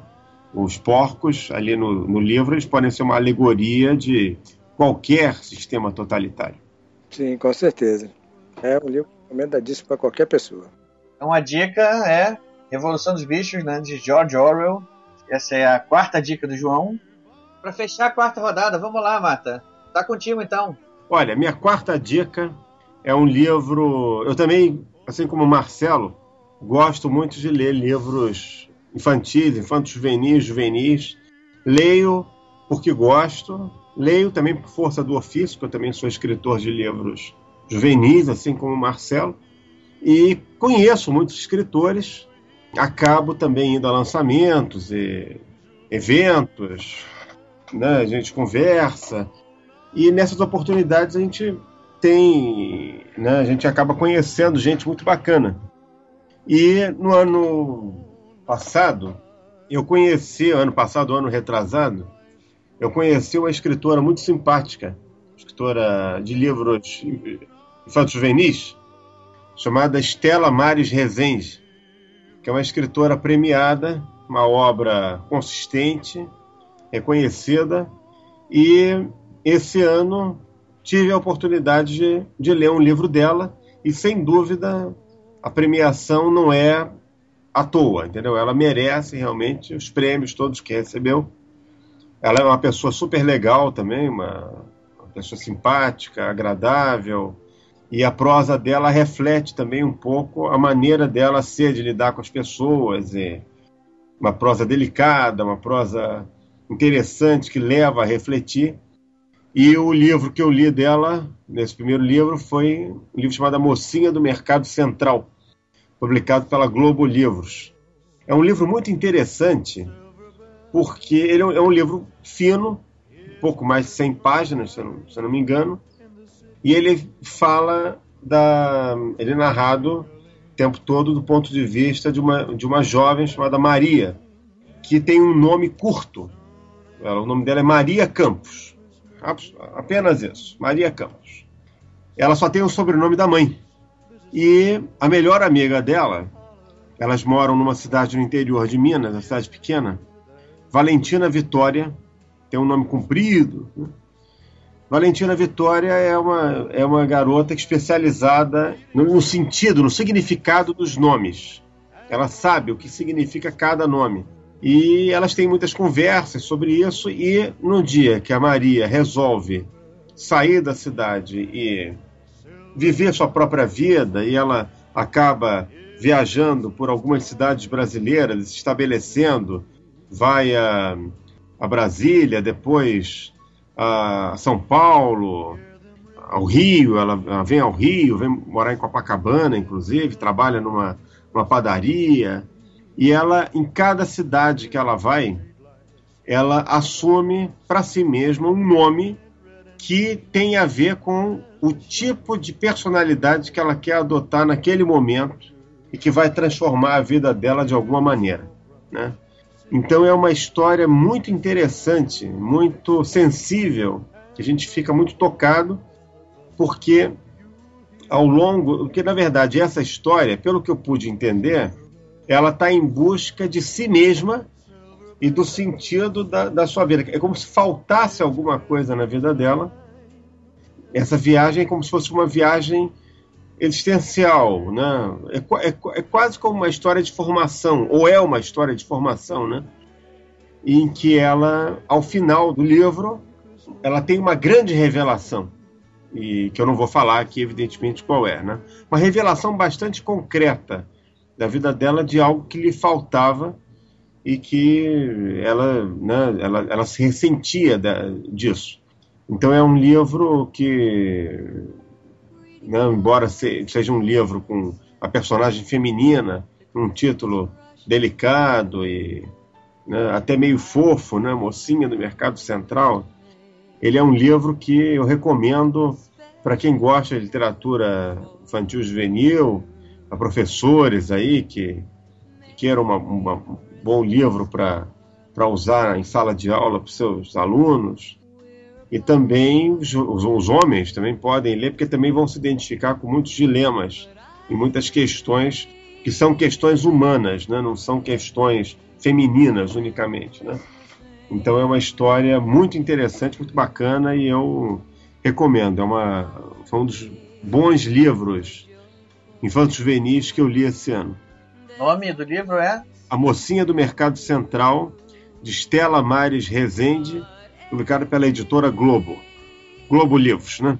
a gente, o livro pode ser infantil juvenil, pode ser até infantil, mas a gente vendo a vendo a, o Mata falando com a paixão que ele fala, assim, torna tudo mais interessante lá, dá uma vontade danada de ler. E eu tô vendo, aqui, tô vendo aqui no site dela que ele levou o Jabuti de melhor livro juvenil em 2012, primeiro lugar, e levou o livro do ano de ficção no mesmo ano. O Jabuti também. Merecidos. Prêmios merecidos, porque o livro é fora de série, muito bom. E, e, e escrito de uma maneira muito original, muito muito própria dela, quer dizer, é um livro também que tem uma pegada criativa, autoral muito muito forte.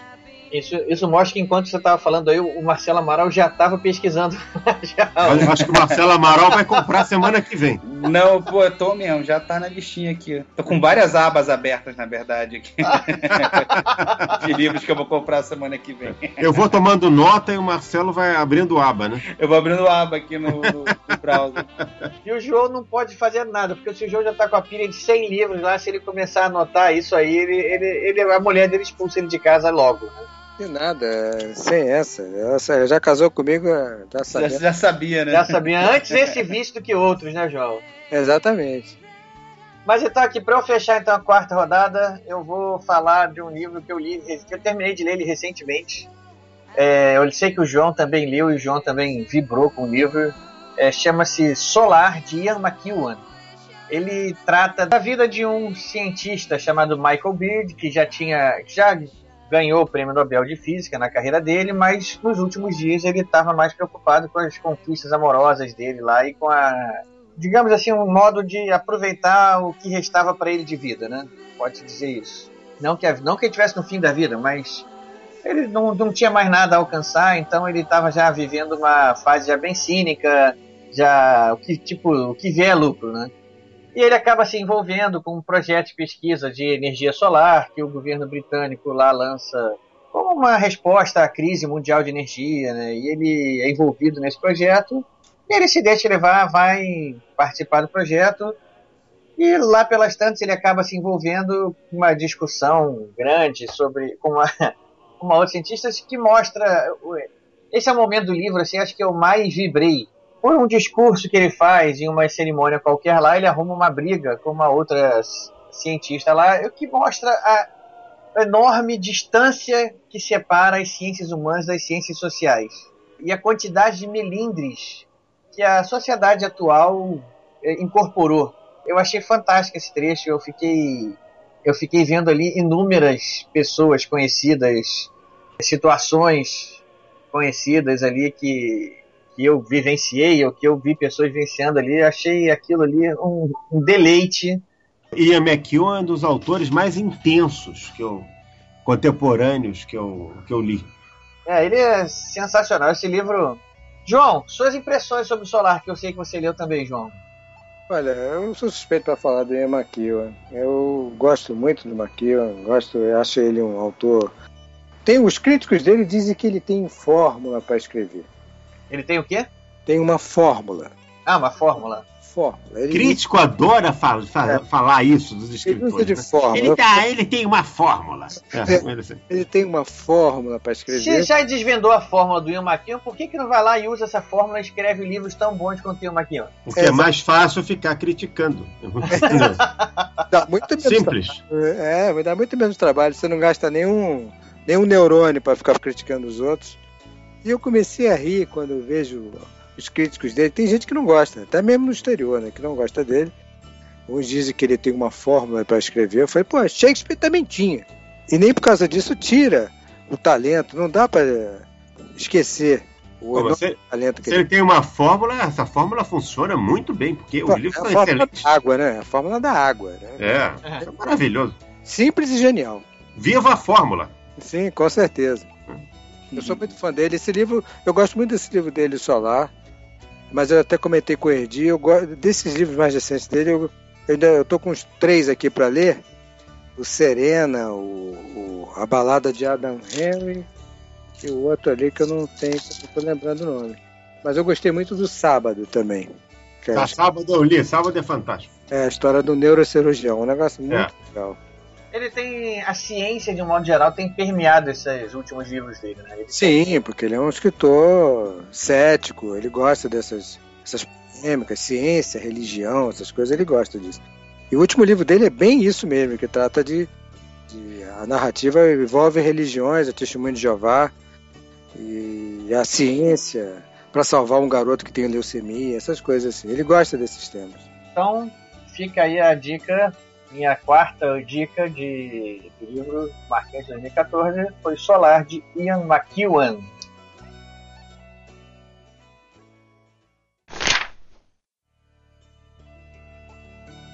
Oi pessoal, eu sou a Roberta Spindler, autora do Contos de Megan da Torre em Cima do Véu.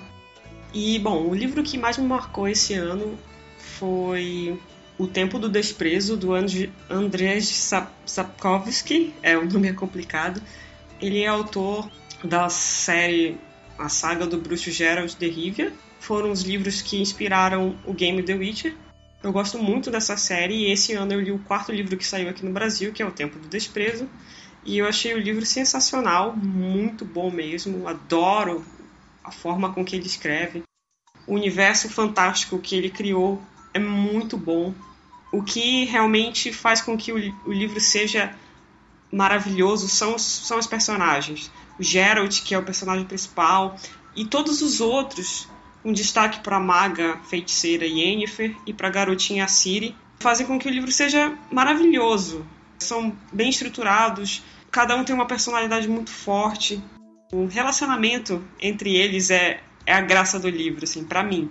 Eu adoro, achei um dos melhores das minhas melhores leituras esse ano e assim, para citar o favorito, foi ele. Além disso, o autor ele tem um senso de humor muito interessante. Os diálogos, sabe, são muito inteligentes.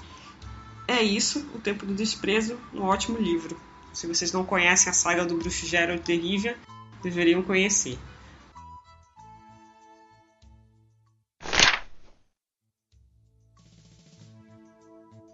Então vamos para a rodada de fechamento aí. Marcelo tem um quinto livro para indicar, Marcelo? Tem um quinto livro para indicar, nacional também, de outra autora, que eu tive prazer de conhecer esse ano pessoalmente, assim, já conheci o trabalho dela é, de blogs à distância, assim, porque ela, ela é do Ceará. Ela é do Ceará? Acho que ela é do Ceará, não tenho certeza. É a Socorro Cioli. Ela é muito conhecida por livros infantis, infantos juvenis, enfim, já ganhou Jabuti é, por infantil que ela lançou. Ela tem Olhos de Céu, se não me engano. Foi, ano, foi esse ano ou ano passado que ela ganhou, não tenho certeza agora. Acho que foi ano passado enfim, ela é super simpática, um barato. E aí ela teve esse, esse, é, esse ano ela teve no Rio para um curso de como escrever seu romance, então tive a oportunidade de fazer esse curso junto com ela. E aí eu pude conhecer mais do trabalho dela. Esse ano ela publicou um livro pela Companhia das Letras. Na verdade, foi o primeiro livro dela voltado para o público adulto, né? Que é A Cabeça do Santo. Esse livro, ela, ela no curso, ela, ela explicou, né? Que foi um livro que nasceu. Ela, ela fez um, um curso de como contar um conto, né? É uma oficina como contar um conto que ela fez em Cuba com Gabriel Garcia Marques. Foi a última turma, né? É, que fez esse curso. Ela desenvolveu essa história no curso, né? Junto com, com, com Gabriel Garcia Marques como, como orientador, né? E, e aí virou um livro que, é esse, né? A Cabeça do Santo que conta a história do, do, Samuel, que é um, é um homem que ele faz um caminho, né? vai, vai, ele percorre o caminho de Juazeiro do Norte até uma cidade fictícia, que é Candeia, né? Que fica no sertão do Ceará. É uma cidade quase fantasma, assim, abandonada, e ele, ele vai atrás do, do Ele quer procurar a avó dele, né? Porque, enfim, pai desaparecido, a mãe morreu, é, e ele tá meio perdido no, no mundo, assim, quer encontrar a avó para ter um, um lugar para se fixar, porque ele não tem nada, né? O pessoal, um cara pobre, assim enfim, a avó dele não, não aceita, ele não recebe ele, ele não tem onde ficar, ele acaba quase que virando um mendigo né, nessa cidade onde, vai, onde ele não tem onde ficar, e ele acaba indo parar dentro de uma cabeça de um santo. Né? E o que, que é isso, né? É, na verdade, ela se inspirou num, num, fato real, que na, na, verdade não, é, se chama, não se chama Candeia a cidade, a cidade tem um outro nome, acho que é Caridade o nome da cidade, é, no Ceará, onde realmente tem uma cabeça de um, foi um santo que nunca. É, um santo gigante, Santo Antônio gigante, no alto de um morro, que nunca foi finalizado. Né? Tem o corpo e não tem a cabeça do santo lá em cima. Né? A cabeça do santo está no meio da cidade até hoje lá. as pessoas visitam para ver aquela, aquela cabeça no meio da cidade. Ela se inspirou nesse fato real para fazer a história dela numa cidade fictícia. E o que acontece? Esse o Samuel, ele vai, quando ele vai para dentro dessa cabeça, uma cabeça gigante que caiu ali. Na verdade, esse santo, quando foi construído, ele foi construído para ser o grande atrativo turístico dessa cidade, né, de Candeia.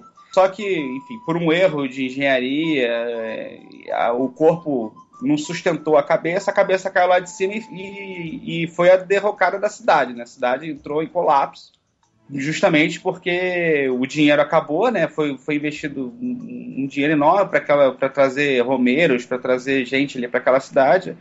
Foi, não deu certo e aí a cidade virou uma cidade fantasma por conta da. Então aquela, aquela cabeça de santo é quase como uma coisa amaldiçoada ali, porque trouxe a desgraça da cidade. E aí esse Samuel vai parar dentro da cabeça da, da, do santo. E o que acontece? Quando ele está dentro da cabeça do santo, ele começa a ouvir vozes. E vozes de mulheres, né? E ele vai prestando atenção naquelas vozes. O que acontece? Ele, na verdade, ele deu na cabeça do Santo Antônio. Ele está ouvindo as preces das mulheres daquela cidade. Ele vai, ele vai prestando atenção assim: nossa, o que está acontecendo aqui? Então ele começa a ouvir os, as orações né, da, da, das mulheres pedindo para o Santo Antônio.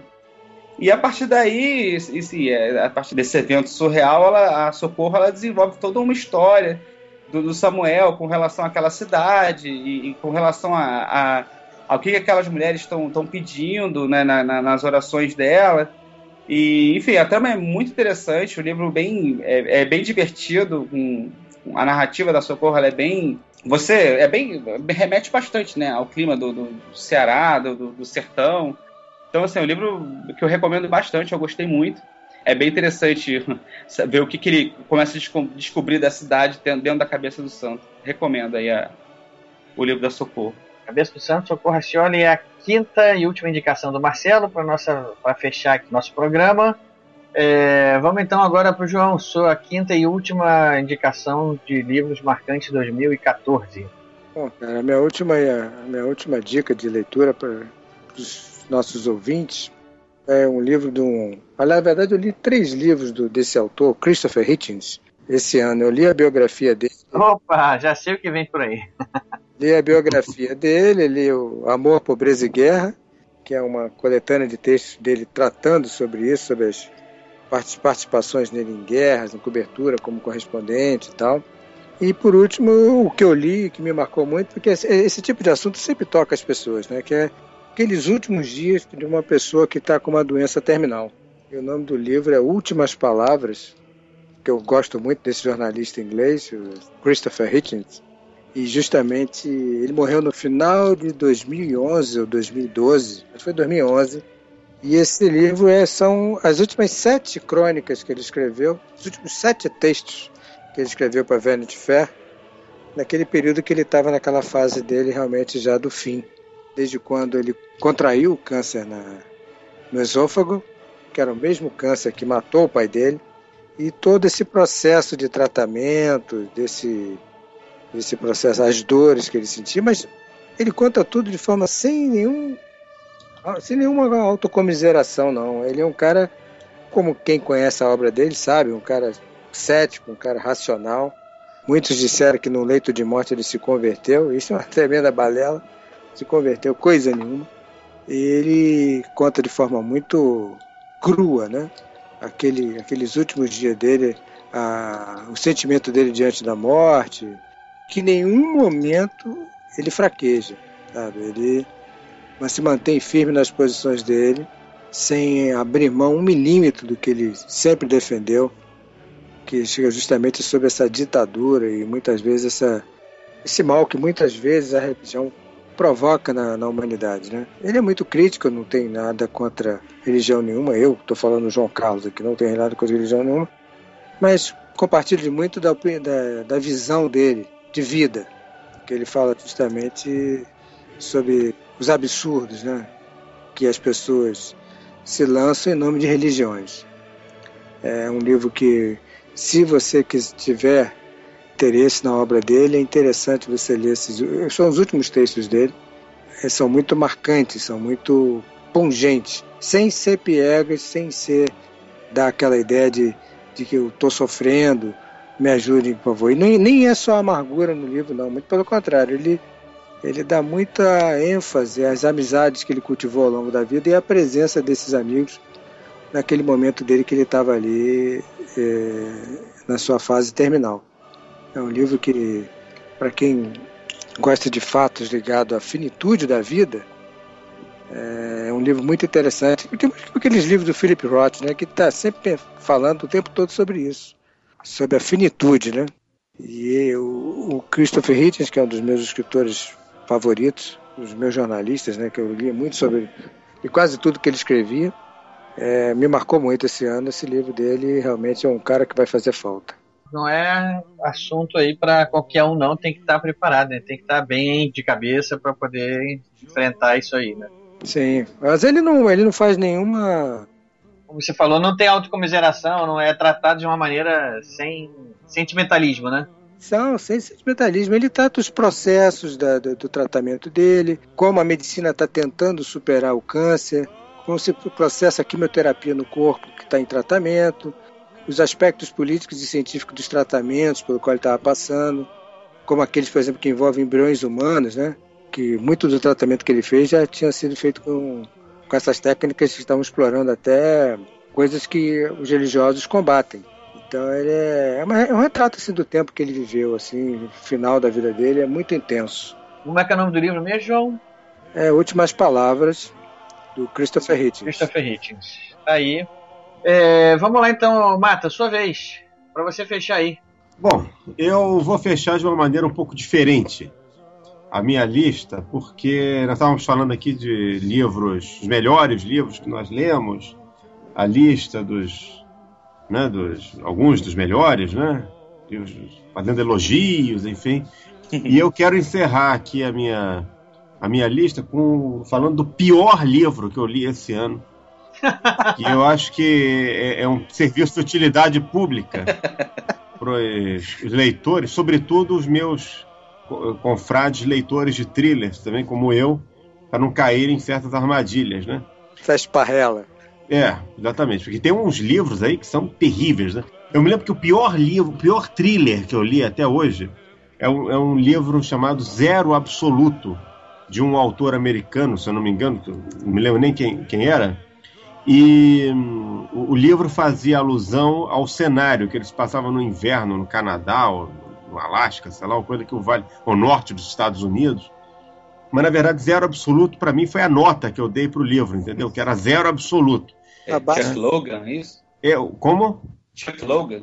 Isso, é um livro, esse livro é, é, é péssimo, assim, é, é uma, é, é, é horrível. É, uma coisa assim, para quem gosta de thriller, dá vontade de arremessar contra uma parede, mas eu só não faço isso para não sujar a parede, entendeu? Então, esse livro que eu, que eu vou falar aqui agora, ele não chega a ser zero absoluto, mas ele é zero. Né? o outro é zero absoluto, né? Quer dizer, ele, quer dizer, esse não superou aquele, entendeu? E é uma pena, porque esse livro que eu vou falar agora, ele é de um autor que tem livros muito bons. Né? Ele tem dois thrillers, e no entanto esse me decepcionou bastante. Chama-se hum, Toda a Verdade, é um livro do autor David Baldacci. Ele é autor desses dois livros bons que ele escreveu, excelentes, é, chama-se Poder Absoluto, que até virou filme com o, aquele Clint Eastwood, e um outro chamado Controle Total, que é um, uma beleza de livro. Né? E eu estava um dia, eu tinha ido dar uma palestra ali na Tijuca, o divulgador me deixou, depois eu pedi para ele me deixar ali na Praça Sans que eu queria dar uma volta e, e fui na Livraria Eldorado, fui na um sebo que eu adoro ali na esquina da Major Ávila com a Conde Bonfim, né? Não sei se você sabe que tem um sebo muito bom na Eldorado, no subsolo. Ah, é, o ca Caverna do Saber, né? É. Ah, eu, já, eu fiquei duas horas lá dentro. é, o subsolo. Saber, né? E, é, e tem um ar refrigerado maravilhoso. Exato. Nessa época de calor, é você descer ali é né? ótimo. Isso é muito importante. Ah, um lugar é divino. Aquele cheiro de livro misturado cheiro de livro novo com cheiro de livro velho, e tem aquele cheiro de livro, é o que é o cheiro intermediário, que quem conhece, gosta de livro, sabe que, é aquele, que é uma mescla de cheiro de livro novo com livro antigo. Tem ali né, no Caverna do Saber tem esse, esse tem alguns livros que tem esse, esse cheiro, entendeu? Mas esse livro, toda a verdade, eu encontrei nem na banca maravilhosa ali na esquina da Major Ávila com a Conde Bonfim, nem no Caverna do Saber. Eu encontrei numa banca de jornais, quase na esquina da General Roca, estava sendo vendido a R$ 9,90. Aí eu olhei, falei, pô, 9,90, David Baldatti, né? Eu vou levar, né? Aí desci ali no metrô e já comecei a ler o livro no, no metrô e o livro começa muito bem. Que ele começa com uma, uma montagem na internet de um suposto prisioneiro do, do governo russo que teria sido torturado e teria gravado aquele vídeo denunciando a violência, totalitarismo na Rússia, enfim. Você já pensa logo em Vladimir Putin, né? Uhum. Vem logo a, a imagem e, e, e, o livro começa bem, mas a partir de um dado momento a história desanda, vira uma, uma coisa meio mambembe, porque o protagonista da, da, desse livro, que parece que é protagonista de uma série do Baldatti, o Shaw, ele é um agente especial vinculado a uma organização que era o bem do mundo. Sei que o cara é um canastrão. Os personagens eles não têm nenhum tipo de coerência na história. Então, no início do livro ele odeia o chefe, mas aí sem mais nem menos ele se alia ao chefe, mas não tem uma justificativa para isso. O vilão é altamente caricato. A, a, a mocinha lá do, do, do livro é uma idiota, uma jornalista é, boboca, que alcoólatra, entendeu? O livro, que, se ele tivesse usado uma, uma, uma habilidade, a habilidade que ele usou nos outros nos livros anteriores dele, ele teria criado um, um, uns personagens interessantes porque eles tinham características que, que, que poderiam é, servir para construir bons personagens, personagens com conflitos internos ou com desafios, com questões existenciais, enfim, mas isso acontece. Os personagens viram caricaturas, eles interagem de uma maneira meio como se eles estivessem num, numa, num sitcom, meio vagabundo. E o livro, ele, você fica sempre naquela expectativa de que a história vai dar uma reviravolta, que vai redimir a história. A reviravolta não vem, não acontece. E ele usa um expediente que eu francamente detesto e, e que não é tão raro de, de, se ver. Ele narra cenas, quer dizer, o, o personagem, vamos supor, ele, ele ele atravessa ali um grande perigo, ele é confrontado por assassinos, enfim, então.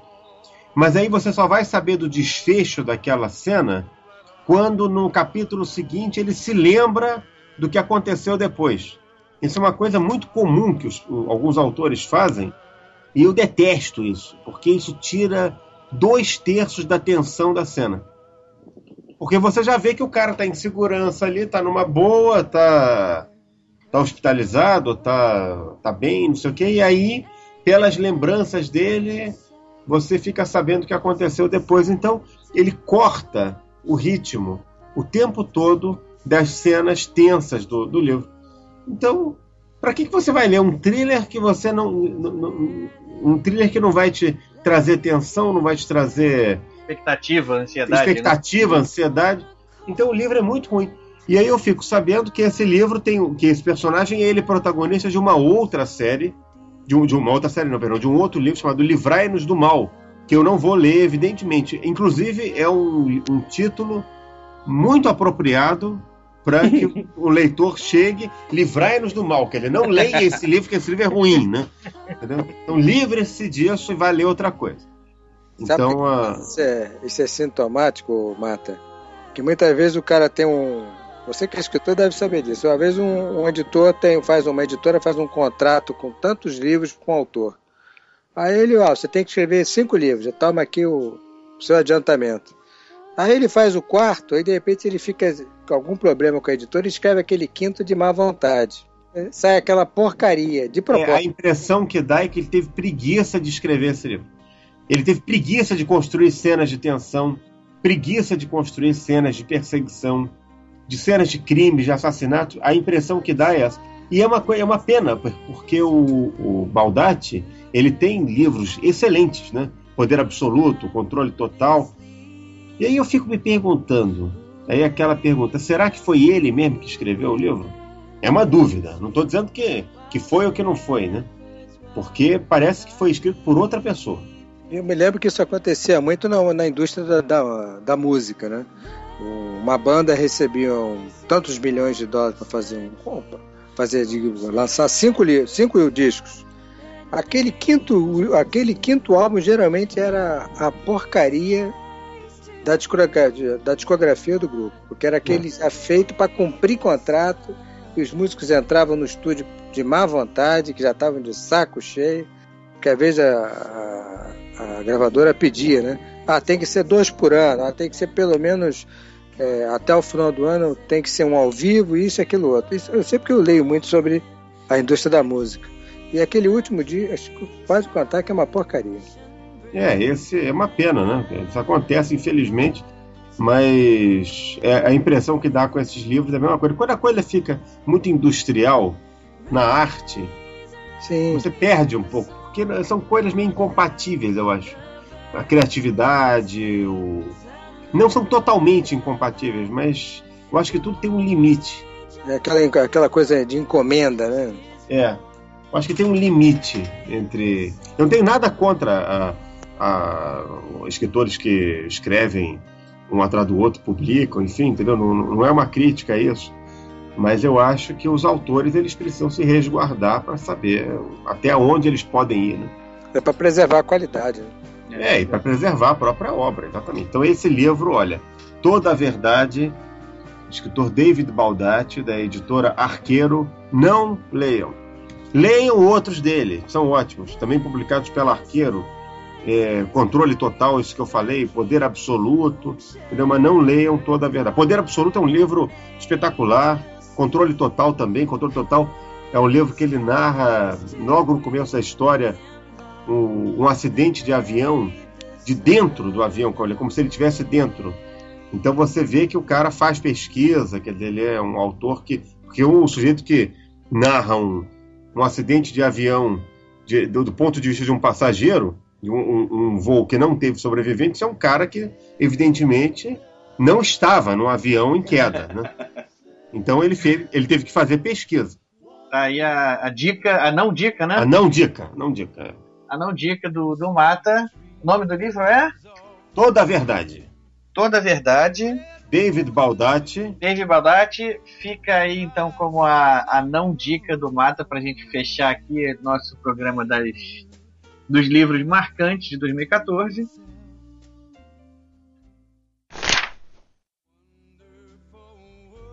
Olá galera aí do Ghostwriter, em primeiro lugar parabenizar aí por mais um ano de programa, Feliz Natal, Feliz Ano Novo para todos. Eu fico muito feliz em ver que o programa tem conseguido cada vez mais sucesso, a galera tá escutando. E eu adoro, pô, escutar o programa e convido vocês a escutar sempre, né? Então me pediram para dar aqui umas dicas de livro. Livros, na verdade, que eu li esse ano. Primeiramente, eu fico muito feliz em dizer que no episódio que a gente gravou sobre os melhores livros que a gente já leu, coisa assim, deram a dica de um livro, Musashi. Então, esse ano eu terminei de ler o segundo livro, que recomendo muito pra galera. É excelente, livro maravilhoso, não só para quem gosta de história do Japão, mas é, é, um livro muito cativante, é um livro gigante, nunca fica chato, porque ele é estruturado em pequenos capítulos. Então, é um livro que eu recomendo para todos aí, não tenho medo é, pelo tamanho. E também esse ano foi o ano do nosso querido HP Lovecraft. Nós gravamos aí um desconstruindo sobre Lovecraft. Eu já tinha lido muita coisa aí, comecei a me empolgar e ler mais e encontrei é, no Submarino uma edição da Barnes Nobles com a obra completa do Lovecraft. É baratíssimo, assim, tipo 70, 80 reais. Um livro enorme, assim, em inglês. Né? Eu recomendo aí esse Obras Completas do Lovecraft, o Musashi e essas são as minhas duas indicações desse ano. É, li outras coisas, mas temos que ficar em dois livros, então fica aí é, essas dicas e parabéns a todos. Desejo muito sucesso aí ao, ao Ricardo e ao Moda, né? e aos ouvintes também.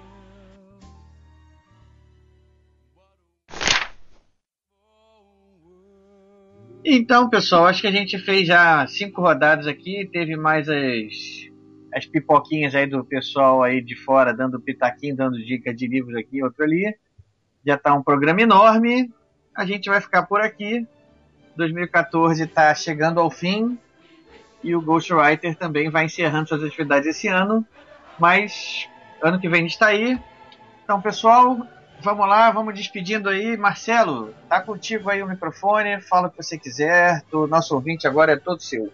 Então, prazer aí ter participado de mais essa edição aí do, do podcast com os melhores livros. Quem quiser conhecer um pouquinho mais aí, só acessar lá o blog paladinopirata.com.br.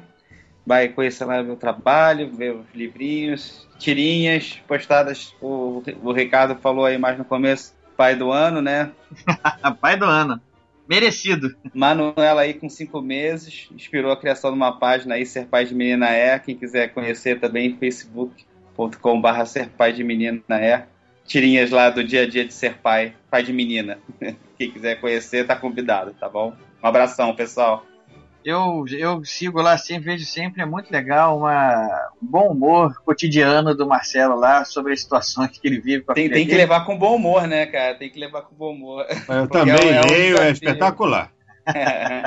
Valeu, Marcelo, obrigado. Ano que vem Valeu. você vai estar aqui com a gente de novo em algum momento. Com certeza. É isso aí, pessoal, vamos lá. João, contigo agora, João. Sua sua despedida aí pro nosso ouvinte. Bom, Ricardo, Marcelo, Mata, gostaria de agradecer a- o convite para participar de mais desse podcast.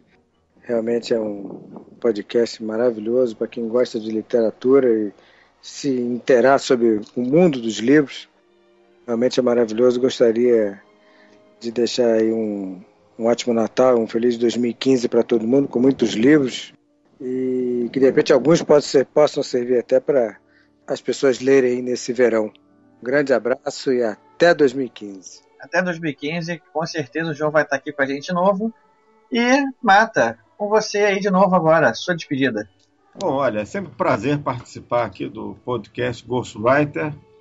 Quero agradecer mais uma vez o convite, mandar um abração aí pro João, Marcelo, para você, Erdi, Modena, os ouvintes, desejar a todos aí um 2015 de muitas leituras, muitas emoções com os livros e estaremos aí, se Deus quiser, juntos, né? A leitura é uma fraternidade, né? A gente gosta realmente da, de ler, gosta dos livros, a gente se une numa corrente comum. Falando discurso meio piegas aqui, mas a pieguice tem um fundo de, de verdade, né? E, e vamos levar adiante essa ideia do, do passeio lá pelo, pelos sebos, pelo circuito dos sebos. Eu tô dentro. Eu também, Ricardo. Vamos lá, então a gente vai, vai tramar, vamos tramar isso aí, vamos anunciar na nossa página lá do, do Facebook e para os nossos ouvintes que quiserem se juntar a nós aí, mas mesmo que seja difícil de conciliar a agenda de todo mundo, a gente, entre nós aqui, vamos, vamos fazer esse passeio aí que com certeza vai ser muito agradável. né? Vamos fazer registro fotográfico. Isso aí. Faz evento, ô, Ricardo. Cria um evento no Facebook, convida a galera e vai quem puder. Fechado, é isso aí mesmo. Então, pessoal, isso aí. Eu agradeço a presença de todos vocês mais uma vez ao longo do ano, no programa de hoje. Vocês são o motivo do, do, do sucesso do nosso podcast. Nossos ouvintes amam vocês. É só por causa de vocês que o podcast existe e por causa dos ouvintes, é claro. O ano está chegando ao fim. Não foi um ano dos melhores aí, né, para literatura. Vários autores aí famosíssimos foram pro lado de lá. A gente passou aí um ano cheio de despedidas emocionantes. Espera que 2015 seja melhor para todo mundo. Então, um abraço para todo mundo e boas festas.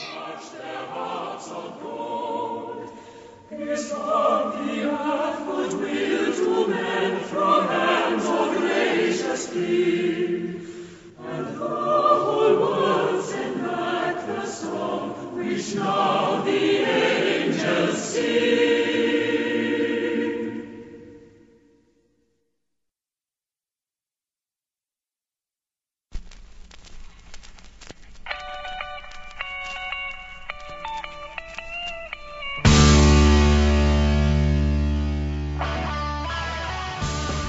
Ô galera, tô de volta aí. O Ricardo pediu pra que eu voltasse. Não sei se é porque ele gostou da minha voz, não sei se é porque ele tá apaixonado, não sei o que, que é. Mas é, tô de volta aí pra mais dicas de livros que eu li esse ano, né? Então, é, como eu já falei de dois livros, eu vou agora falar rapidamente três, na verdade. E é uma coisa que eu gosto muito de fazer. Quando eu pego um romance, assim, eu, eu leio ele todo.